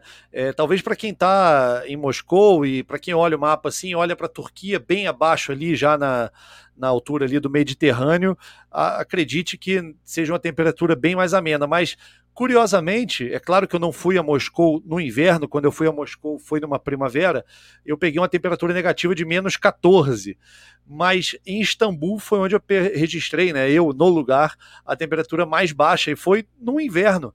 Eu, em janeiro de 2015, eu peguei menos 17 em Istambul. Então, assim, Istambul, pelo menos Istambul, é uma cidade que é, sofre muito com frio no inverno, né? Mas para, para ali os, os times, padrões. Só para explicar, é que os times vão para os times vão para a costa, eles vão mais para a beira do, do mar é, cidade de Beleque, Antalya, e essas cidades aí não chega tanto. Então, é, 10, 11 graus, tá, tá tranquilo para treinar, para quem tá acostumado aqui. O Spartak mesmo essa semana estava treinando com menos 15 já aqui. Exatamente. Eu queria que você falasse agora só da chegada do Rondon, né? O Rondon que estava no futebol chinês e aí já teve passagens aí pela Premier League, chega para reforçar o CSKA. É, exatamente. O Rondon que passou, inclusive, pelo Zenit. É, ninguém sabe muito bem. É, parece que ele estava um tempo sem jogar lá na China, não estava rendendo, então até o Dalian, time dele, aceitou é, liberá-lo por empréstimo até o fim dessa temporada. É um atacante que tem história aqui na Rússia, é o maior goleador também da seleção venezuelana, né? Que passou por Zenit, pelo Rubin Kazan, e o CSK está fazendo muita, muita força. E até é meio estranho. O Rondon é um jogador de 31 anos, não é nenhum novato. O CSK duas vezes abriu negociação com o Wagner Love e acabou não se concretizando. Né? Tentaram trazer de novo o Wagner Love, abriram conversações e depois, pelo que eu sei, é, desistiram. Não sei o motivo, mas eu acho, né, não sei como está o Rondon jogando na China, mesmo porque ele ficou um tempo parado lá, sem jogar. Eu acho que pro CSK seria mais útil trazer o Wagner Love, que é um jogador que já tem identificação é, com a torcida, com o clube. Claro, o Rondon fez sucesso aqui na Rússia, precisa ver qual fase que ele está. É claro, a idade também do Rondon, 31 anos, mais jovem que o Wagner Love, é, pode ajudar. Então, nessa janela de inverno, dá para dizer que foi a, a principal contratação, muito mais pelo esse histórico dele, pela marca de gols que tem pela seleção venezuelana, é, passagem pela Premier League, dá para dizer que o grande diferencial aí, a grande contratação foi o Rondon. Um mercado de inverno que não foi é, assim tão agitado. O Spartak trouxe o Joker Hodgkins, que é um jogador que estava no PSV. O, o Pedro Rocha voltou, mas não está inscrito, não deve ser é, aproveitado. Não, não foi um mercado assim de grandes contratações. O Locomotive trouxe o zagueiro brasileiro Pablo, né? Que saiu do Bordeaux, já estava em fim de contrato, é, chegou, mas acho que dá para dizer que a grande contratação mesmo é, foi o Rondon. E acho que a grande saída que não se concretizou foi a do Driussi, o Sebastião Driussi, o River Plate estava eu vou negociando. Só pra... Eu vou só te interromper para falar de Driussi. Eu quero também incluir Alejandro Panfil, é, nosso globalista aqui, que fica em Buenos Aires. Agora a gente vai cruzar o Oceano Atlântico e vou incluir Alejandro Panfil na conversa, porque ele vai falar um pouco do River Plate na sequência. Teve essa transferência, então, não concretizada, né, Fábio, completa, do Driussi para o River Plate. Mas muito por conta da lesão do mal, como você diria, Fábio? É, eu acredito que sim, porque parecia que as conversas estavam bem adiantadas, né, entre River Plate e Driussi, que o River Plate, que o Driussi quer deixar o Zenit, isso não é segredo, não é surpresa para ninguém, ele já manifestou diversas vezes é, esse desejo de sair, mesmo porque aqui ele jogou numa posição que não é a dele, uma primeira temporada sim como atacante, depois com a chegada do Asmun, ele, o Drius, Asmun e Dzilba formando a dupla de ataque, ele foi recuado, jogando pelas pontas, tem feito o que o Malcolm tem feito. Então, Malcolm e o Drilce fazem exatamente a mesma função, só aqueles jogadores ficarem pelas pontas, ou direita ou esquerda, é, se revezando. Já chegou a jogar os quatro juntos, Drilce, Asmun, é, Zilba e Malcolm. Só que o que acontece? Com a lesão do Malcolm é, no joelho, dizem agora que são quatro, é, quatro semanas de recuperação, um mês. O Zenit, se se desfaz do Driussi, ia perder de uma vez só dois jogadores para a mesma posição. Ia ficar sem o Malcolm lesionado e não ia ter o substituto imediato dele, que é o Drius. Existe um menino novo aqui, jovem na Rússia, que tem sido chamado para a seleção, que é o Mostovoy, que tem jogado, mas ainda é muito novo e não dá para depositar as fichas nele só. E se o Mostovoy se lesiona, o que acontece? Fica sem ninguém? Perdão. Então eu acho que complicou um pouco para a saída do Driussi essa, essa lesão do Malcolm, porque o Zenit agora joga a Copa da Rússia contra o Arsenal de Tula, e aí no mês de março, que é quando o Malcolm deve ficar fora, é, uma hora que já começa, falta, você pensa que o campeonato russo é, são 30 rodadas, a gente já está na 19, está é, na reta final, então ficar sem dois jogadores que fazem a mesma função, dois atacantes, dois estrangeiros ainda, né? Que os estrangeiros são muito valorizados para a mesma posição, acho que acabou complicando um pouco para o River Plate levar o Driussi. Acho que resta para o River Plate agora esperar a janela de verão, né? Fim do campeonato russo em maio, esperar. Mas acho que até lá eu não vejo. Eu não, não vejo. Até o Drius fez uma postagem no, no Instagram, colocou ali foto de uma galinha, né? Como os gaginas, o River, né? E dizendo tudo acontece por um motivo, dando sinais claros que não vai sair do, do Zenit agora, mas ele também não está satisfeito. Então é o Zenit também fica nessa sinuca de bico, né? Fazer tem um jogador que a gente podia sair, não está satisfeito aqui, mas quem a gente aposta que é o Malcolm, que a gente pagou 40 milhões é, tem se lesionado muito, o que, que, que, a gente vai fazer? Perfeito. É, Fábio, pra, antes, me, antes de me despedir de você, queria que você falasse como está a vacinação aí na Rússia, é, Sputnik, né, a vacina que tem sido inclusive é. exportada pelos russos, né? Queria que você falasse. Inclusive para Argentina, inclusive aí para a Argentina. Então essa, essa conexão Zenit, não saiu a conexão Driu, Zenit, Drius River, mas tem saído a conexão Moscou, Buenos Aires, Sputnik V. Então, tem, tem saído. Não, aqui a vacinação ela já está massiva para todo mundo que quiser se vacinar. Eu, inclusive, já, já fiz a vacinação, recebi as, as duas doses, já já estou imunizado aí contra o coronavírus. No final desse mês, aqui daqui 10 dias, completa 42 dias, que é o ciclo completo que os especialistas dizem que você vai estar totalmente imunizado, e ela está aberta para toda a população. Quase já 4 milhões de pessoas se vacinaram. O que acontece é que a Rússia é muito grande. No começo é, se focou muito em Moscou, né? Então as outras cidades. Você imagina que daqui até Vladivostok ou até a Kamchatka, que está ali do lado do Alasca, são nove horas nove horas de voo, uma estrutura muito menor do que Moscou, até para as vacinas chegarem, elas não são produzidas lá. Então, de pouco a pouco está indo aqui, mas assim, em Moscou já o plano de é, imunização tá, tá, tá geral. É que também tem muitos muita gente aqui que eu converso que, não por ser vacina russa ou nada, mas é, não, não, gosta muito de vacina. Eu não consigo, às vezes, entender um pouco os russos têm medo, eu não sei do que eles têm medo, assim, mas é algo do russo com qualquer. Eles têm desconfianças de algumas coisas, sabe? Não é só por ser Sputnik ou o que quer que seja. Mas assim, muito, é, é, tanto que eu tenho muitos amigos estrangeiros que têm se vacinado mais que os russos aqui. Então, mas está livre. Quem quiser se vacinar, se vacina. E a, o, a ideia do governo aqui, eles, quer, eles acham que com 60% da população vacinada até o final do ano, a epidemia está controlada, porque já controla quem se. de quem teve a doença e desenvolveu anticorpos, tudo isso, eles acreditam que com 60% da população vacinada, que é a meta deles até o final do ano, vai estar tá, vai tá tranquilo. E só para falar também que a Sputnik V não vai ser a única vacina que vai ser aplicada aqui até o final do ano, tem mais duas vacinas russas que vão ser colocadas. E aí acho que vai dar um desafogo, né? Porque a Sputnik também tem isso, né? Ela tem uma produção massiva, só que ao mesmo tempo que ela tem que abastecer o mercado interno, tem contratos de exportação com o mercado é, exterior. Mas claro que a população russa está sendo dada prioridade. Mas a gente sabe aí que tem muitas vacinas chegando na Argentina, vira e mexe, tem avião chegando, carregando e descarregando. Então fica essa ponte Moscou-Buenos Aires. Maravilha, Fábio. Eu te deixo um abraço e até a próxima oportunidade aí para contar com a tua participação. E Sempre agora disponível, eu vou te dar um pacá, que é tchau em russo. Pacá, esse é mais fácil de decorar. Eu ia te perguntar como era o boa noite de despedida, mas fica o pacá. Pacá, pacá é, é mais fácil. Não vou precisar usar meu Nia Ponimaio aqui. Um abraço, Fábio, até a próxima. Pacá. Até mais, muito obrigado. Viu um prazer participar contigo dessa primeira experiência. Valeu, tchau, tchau. É, Alejandro Panfil, nosso companheiro, que fica em Buenos Aires aí, é, na expectativa da chegada aí da Sputnik é, V, né, essa vacina russa, que é uma dentre tantas aí. Como está o assunto uh, vacina? Vou começar por isso, que é o que a gente estava falando agora. Alejandro, boas tardes, como vai? Buenas tardes, boa tarde, boa tarde, amigo, boa tarde, Fernando, para todos os colegas também.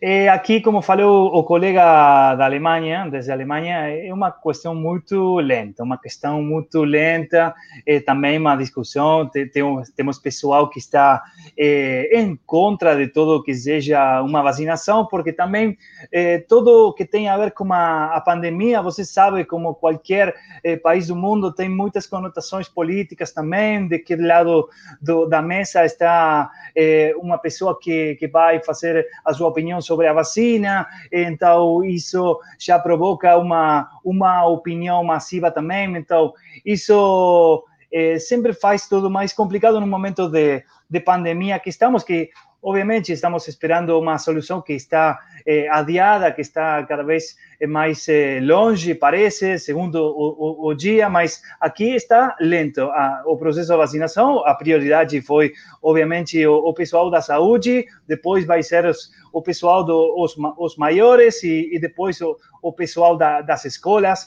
Eh, então, isso é um processo muito muito lento, como falou também o colega da, da Rússia, os aviões que, traz, que, traz, eh, que trazem as, as vacinas da, da Rússia não são vacinas eh, para, para todo mundo aqui, somos 40 milhões de, de pessoas, 40 milhões de argentinos, então é um processo lento, alguns têm muita expectativa pela, pela, pela vacina, alguns não querem saber nada com, com isso, mas eh, o processo, sem dúvida, vai, vai ser ainda muito lento para o 2021.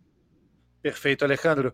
E também emendando né, no que o Fábio Aleixo falou de é, desde Moscou, é, foi especulada, né? Assim, em algum momento talvez uh, deu-se como certa a chegada do Driussi ao hum. River, né, do Gajardo, um River que agora está contratando como nunca, né, no período Gajardo, é, nunca incorporou tantos jogadores numa janela de transferências. Queria que você falasse, o Driussi está descartado e como é, como está se pensando esse novo River, né, um River que é, perdeu nessa retomada do futebol agora para o Estudiantes de La Plata. Como está se sendo pintado esse novo River do Gajardo que tanto contrata, Alejandro? Fernando, o River obviamente vai, vai mudar a sua fisionomia, claramente estão chegando vários jogadores em conjunto. O River eh, passou um ano, um ano e meio sem contratar jogadores, foi uma surpresa nos mercados anteriores que, que o River não contratava, que, que o Marcelo Gallardo continuava com a sua estrutura, a velha estrutura que, que trouxe muito sucesso para o plantel do River. Mas agora sim, o River nos últimos tempos, no último ano, entre 2020 e, 2000, e, e, em 2020 e 2021, perdeu jogadores importantes. Alguns velhos, caso Nacho Coco, caso Lucas Prato, caso agora Nacho Fernandes, nas últimas horas já foi confirmada a saída de Nacho para o Atlético Mineiro numa cifra eh, perto do, dos 6 milhões de, de dólares vai, vai quedar para, para o River. Então, o River eh, viu ressentida a sua, a sua estrutura clássica, o que levou o time a conseguir tantos eh, títulos internacionais, principalmente, e agora é uma incógnita. Eh, na terça na terça-feira passada, quando nós estávamos fazendo este ao vivo, o Marcelo Gallardo estava estava perto de, de falar em conferência de imprensa, onde ele aclarou que não era para eh, confirmar a sua continuidade no plantel do River, pero sí para afirmar que precisava eh, um, um time, um clube unido nos objetivos. Isto falamos do, do manager Enzo Francesco e do presidente Donofrio, dos jogadores e também do, do seu corpo técnico para saber com que River ele ia contar para 2021, se ia lutar, ia poder brigar pelos títulos importantes a, a um nível internacional. Esa conferencia colectiva de Marcelo Gallardo trouxe resultados inmediatos, no no campo, que o River perdeu 2-1 con Estudiantes de La Plata de forma incrível no último minuto, mas sim na questão do, do mercado de pases, que vou falar um pouco dos nomes que o River trouxe, eh, como você falou, de, de, um momento a outro. Já tem eh, Agustín Paravecino, que é um, um volante, um, um meio ofensivo que vem do Deportivo Cali, era um objetivo para começar a formar um reemplaçante do, Nacho Fernández, vem de Deportivo Cali, Héctor Martínez, um defensa, um central eh, esquerdo do, que vem do Defensa e Justiça, que esteve no empréstimo, después eh, Defensa y Justicia compró o pase de Héctor Martínez, vai voltar ao clube. Agustín Fontana está perto de, de fechar a su llegada ao River, un jugador de Banfield que marcó goles a, a River no, no torneo pasado. Y también está muy perto de asignar Alex Vigo lateral eh, directo de Colón de Santa Fe. Y también eh, José Paradela, un, un meia ofensivo eh, que juega con la pierna izquierda, muy parecido. Oye, olha, no potencial a Nacho Fernández, jugador que ven de ser dirigido por Diego Armando Maradona en Gimnasia La Plata y un jugador que está también eh, na mira de Gallardo, está muito perto de, de assinar pelo River, e também o símbolo, Jonathan Maidana, que já que estava no México, no, no Toluca, assinou pelo River para jogar, e Gallardo falou na, na coletiva que não vai garantizar minutos a Maidana, ele abriu as portas porque não podia negar essa possibilidade de um jogador símbolo, capitão, mas ele tem de ganhar os minutos eh, na, na, no, no relvado, no campo, como, como, como falamos aqui. Eh, mas, sim, o River River vai mudar muito a sua fisionomia e Nacho Fernandes, o jogador que vai para o Brasil, vai ser um jogador muito importante. Tema Driussi, sim, está totalmente, eh, está totalmente confirmado que o jogador não vai vir para cá neste mercado de passes pode acontecer na, na ventana de, de, junho.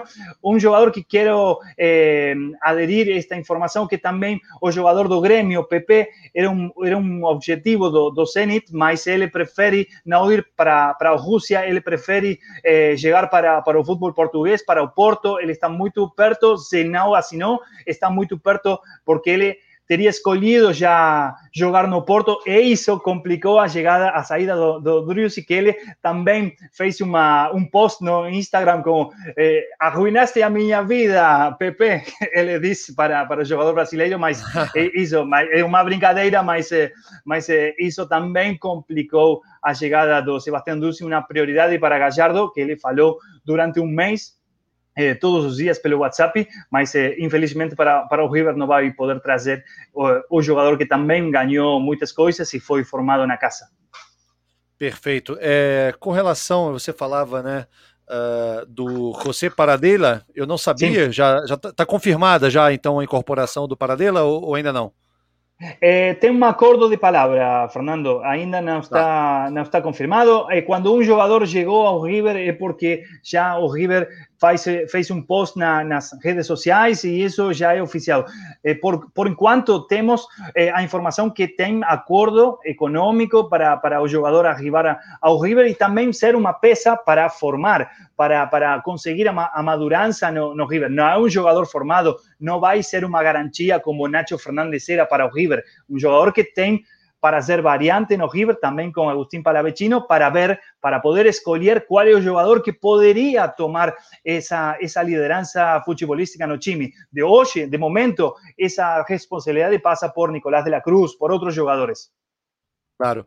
É, eu ia falar justamente sobre o Paradela, é, ele que tem uma trajetória muito parecida né, à do Nacho Fernandes, que deixa o, o River para o Atlético Mineiro, Atlético Mineiro do São Paulo. A gente vai falar um pouquinho do São Paulo, mas voltando aqui ao Paradela, né, também começou no Gimnasia, ainda não foi concretizada né, a transferência dele para o River, mas é um jogador canhoto, assim como o Nath Fernandes, que começou no Gimnasia.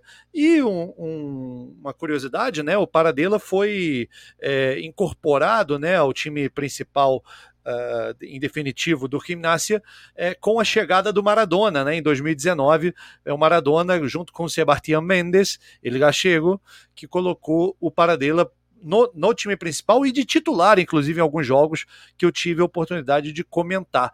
E Maradona, né, que faleceu no, ano, no final do ano passado, causou uma comoção aí é, de, de, proporções muito é, grandes, muito enormes, que talvez só a Evita tenha provocado né, na, na, Argentina anteriormente. O Maradona talvez tenha tido até uma magnitude é, é até por se considerar o contexto de pandemia, é, que foi uma coisa totalmente fora do controle, né, que envolvia muita paixão. E quem ganha muito protagonismo nesse velório, é, a meu ver, aqui a distância eu acompanhei a cobertura ao vivo, inclusive, mas é, eu vi a Cristina Kirchner com um protagonismo muito grande e que ela também teve agora no último, no final de semana passado, com o falecimento do ex-presidente Carlos Menem. Queria saber como você vê aí esse protagonismo. No caso do Carlos Menem, parecia muito mais adequado, né? A Cristina Kirchner ter evidência, né? Afinal de contas, correspondia a ela uh, todo ali o cerimonial do Senado, uh, já que ela é vice-presidente da nação, enfim, é um, um funeral realmente eh, de cunho oficial, trata-se de um ex-presidente.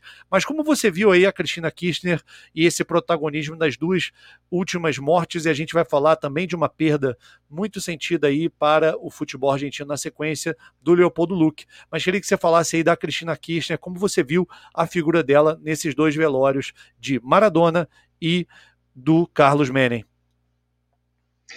Eu acho que a coisa que tem a ver com com Carlos Menem, acho que é uma coisa muito mais eh, protocolar do que afetiva. Eh, acho que Cristina Kirchner sabe eh, o, o dano que, que o Carlos Menem fez à, política argentina, à democracia argentina, à economia, principalmente, eh, nos anos 90.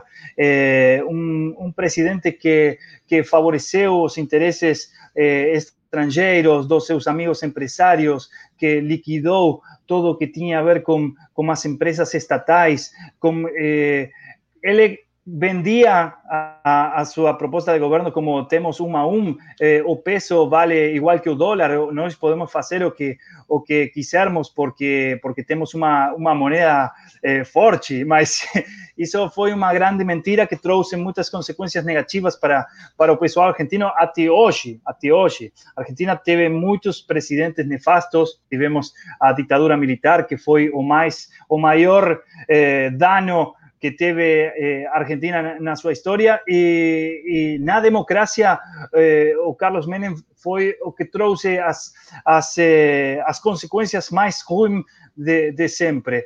Então, acho que tudo o que pode acontecer com Cristina Kirchner e o, o velatório, a morte de, de Menem aos 90 anos tem a ver com uma questão eh, protocolar e não tanto afetiva como se aconteceu com, com Diego Armando Maradona, que eles eram é, muito era uma pessoa que estava muito perto nos interesses, na ideologia, é, coisas que tinham a ver com o protagonismo de, de Maradona no momento que ele eh, conseguiu o, cargo do treinador da, seleção nacional para a Copa da África do Sul, estava muito perto, foi, eh, foi Maradona promocionou de alguma maneira, não, não sei escolher a palavra indicada, talvez, mas eh, Maradona promocionou o futebol para todos, quando o futebol argentino passou a ser eh, passou às mãos do, do, do Estado Nacional e, e, o futebol se, se, entregava em gratidão para, para o pessoal, para os 40 milhões de argentinos. Então, eh, Maradona e Cristina Kirchner,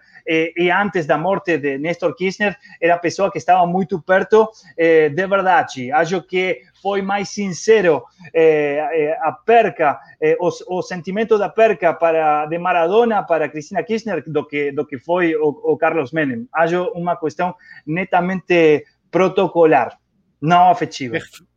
Perfeito. É, porém, durante a sua carreira como jogador, né, o Maradona era muito mais próximo do menemismo, né? O Maradona é. É, visitava o Menem, inclusive, em casa, tem imagens desses encontros, enfim, é, de, de, partidas que jogaram juntos ali, amistosas, né? Aqueles jogos festivos.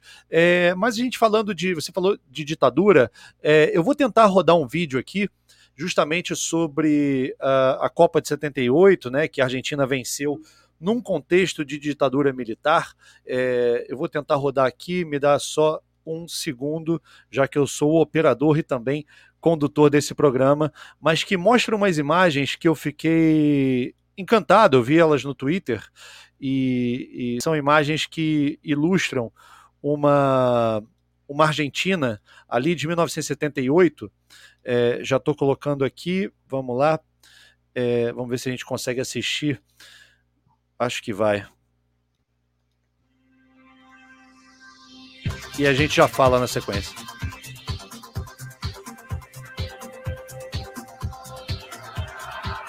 Menotti, the Argentinian manager, has promised this afternoon what he describes as a festival of attacking football.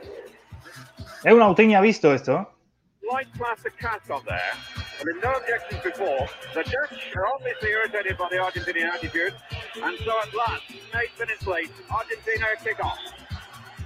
Now, certainly the spirit in which this match has started has changed the whole World Cup scene.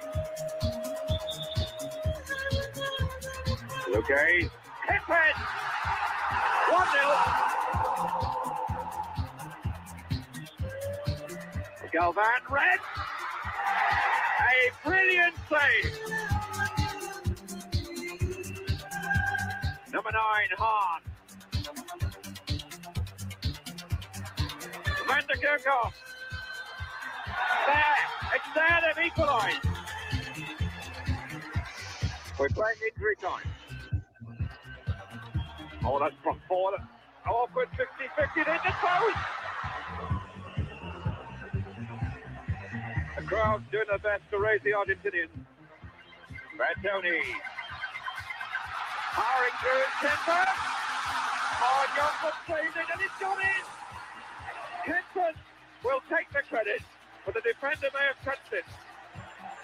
Bertoni, Kempes.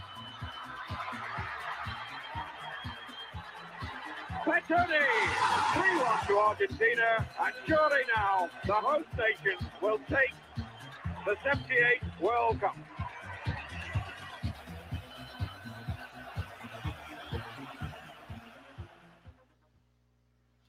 Tá aí.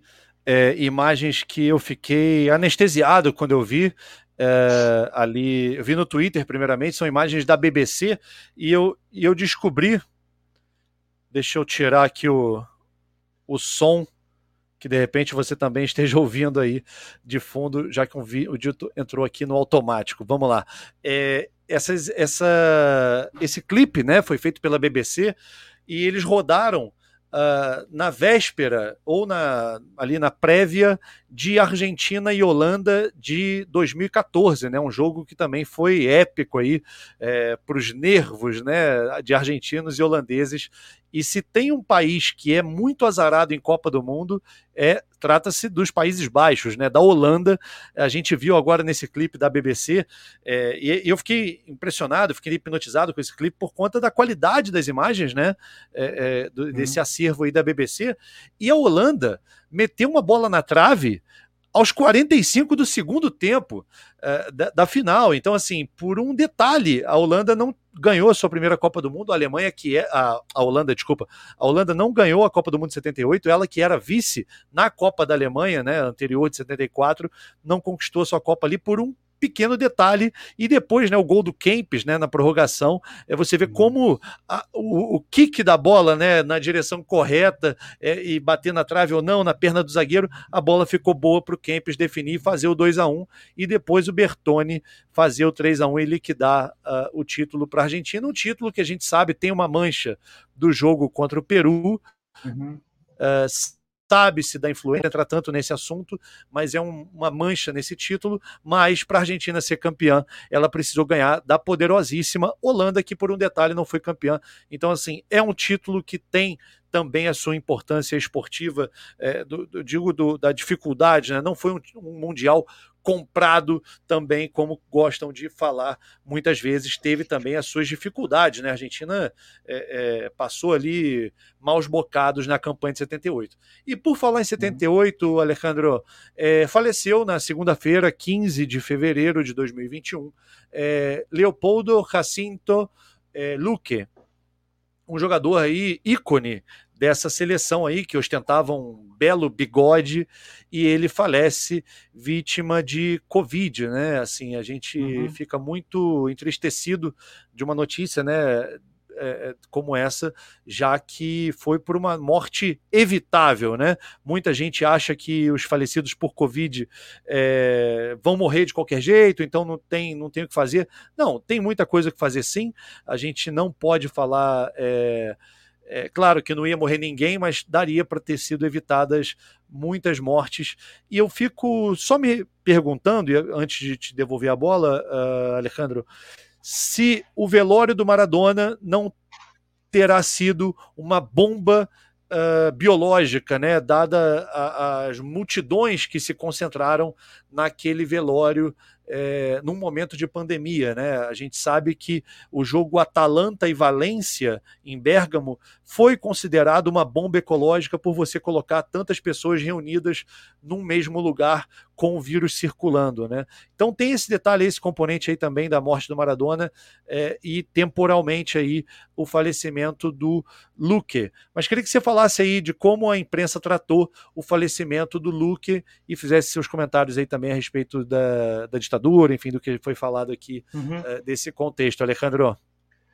Sim, eh, foi infelizmente uma nova morte de um, de um craque, de, de, de um herói para, para os argentinos, que que com circunstâncias muito diferentes do que aconteceu no, no México 86, foi um título do mundo que ficou manchado, como você fala bem, eh, mas eh, foi uma, uma carga para eles também que, que esse título fique manchado. Eles eram jogadores, tinham sua carreira, tinham su, su profissionalismo, su, su amateurismo, como falamos aqui, su, as suas vontades de, de vencer na Copa do Mundo, e eles que ficaram emparentados eh, de alguma forma pela, pelo, pelo peor governo, governo que, que teve Argentina em toda a sua história. Então, isso para eles é uma, uma, car uma carga, mas eh, o pessoal, o torcedor, reconhece sempre eh, o, a grande campanha que eles fizeram em Argentina 78,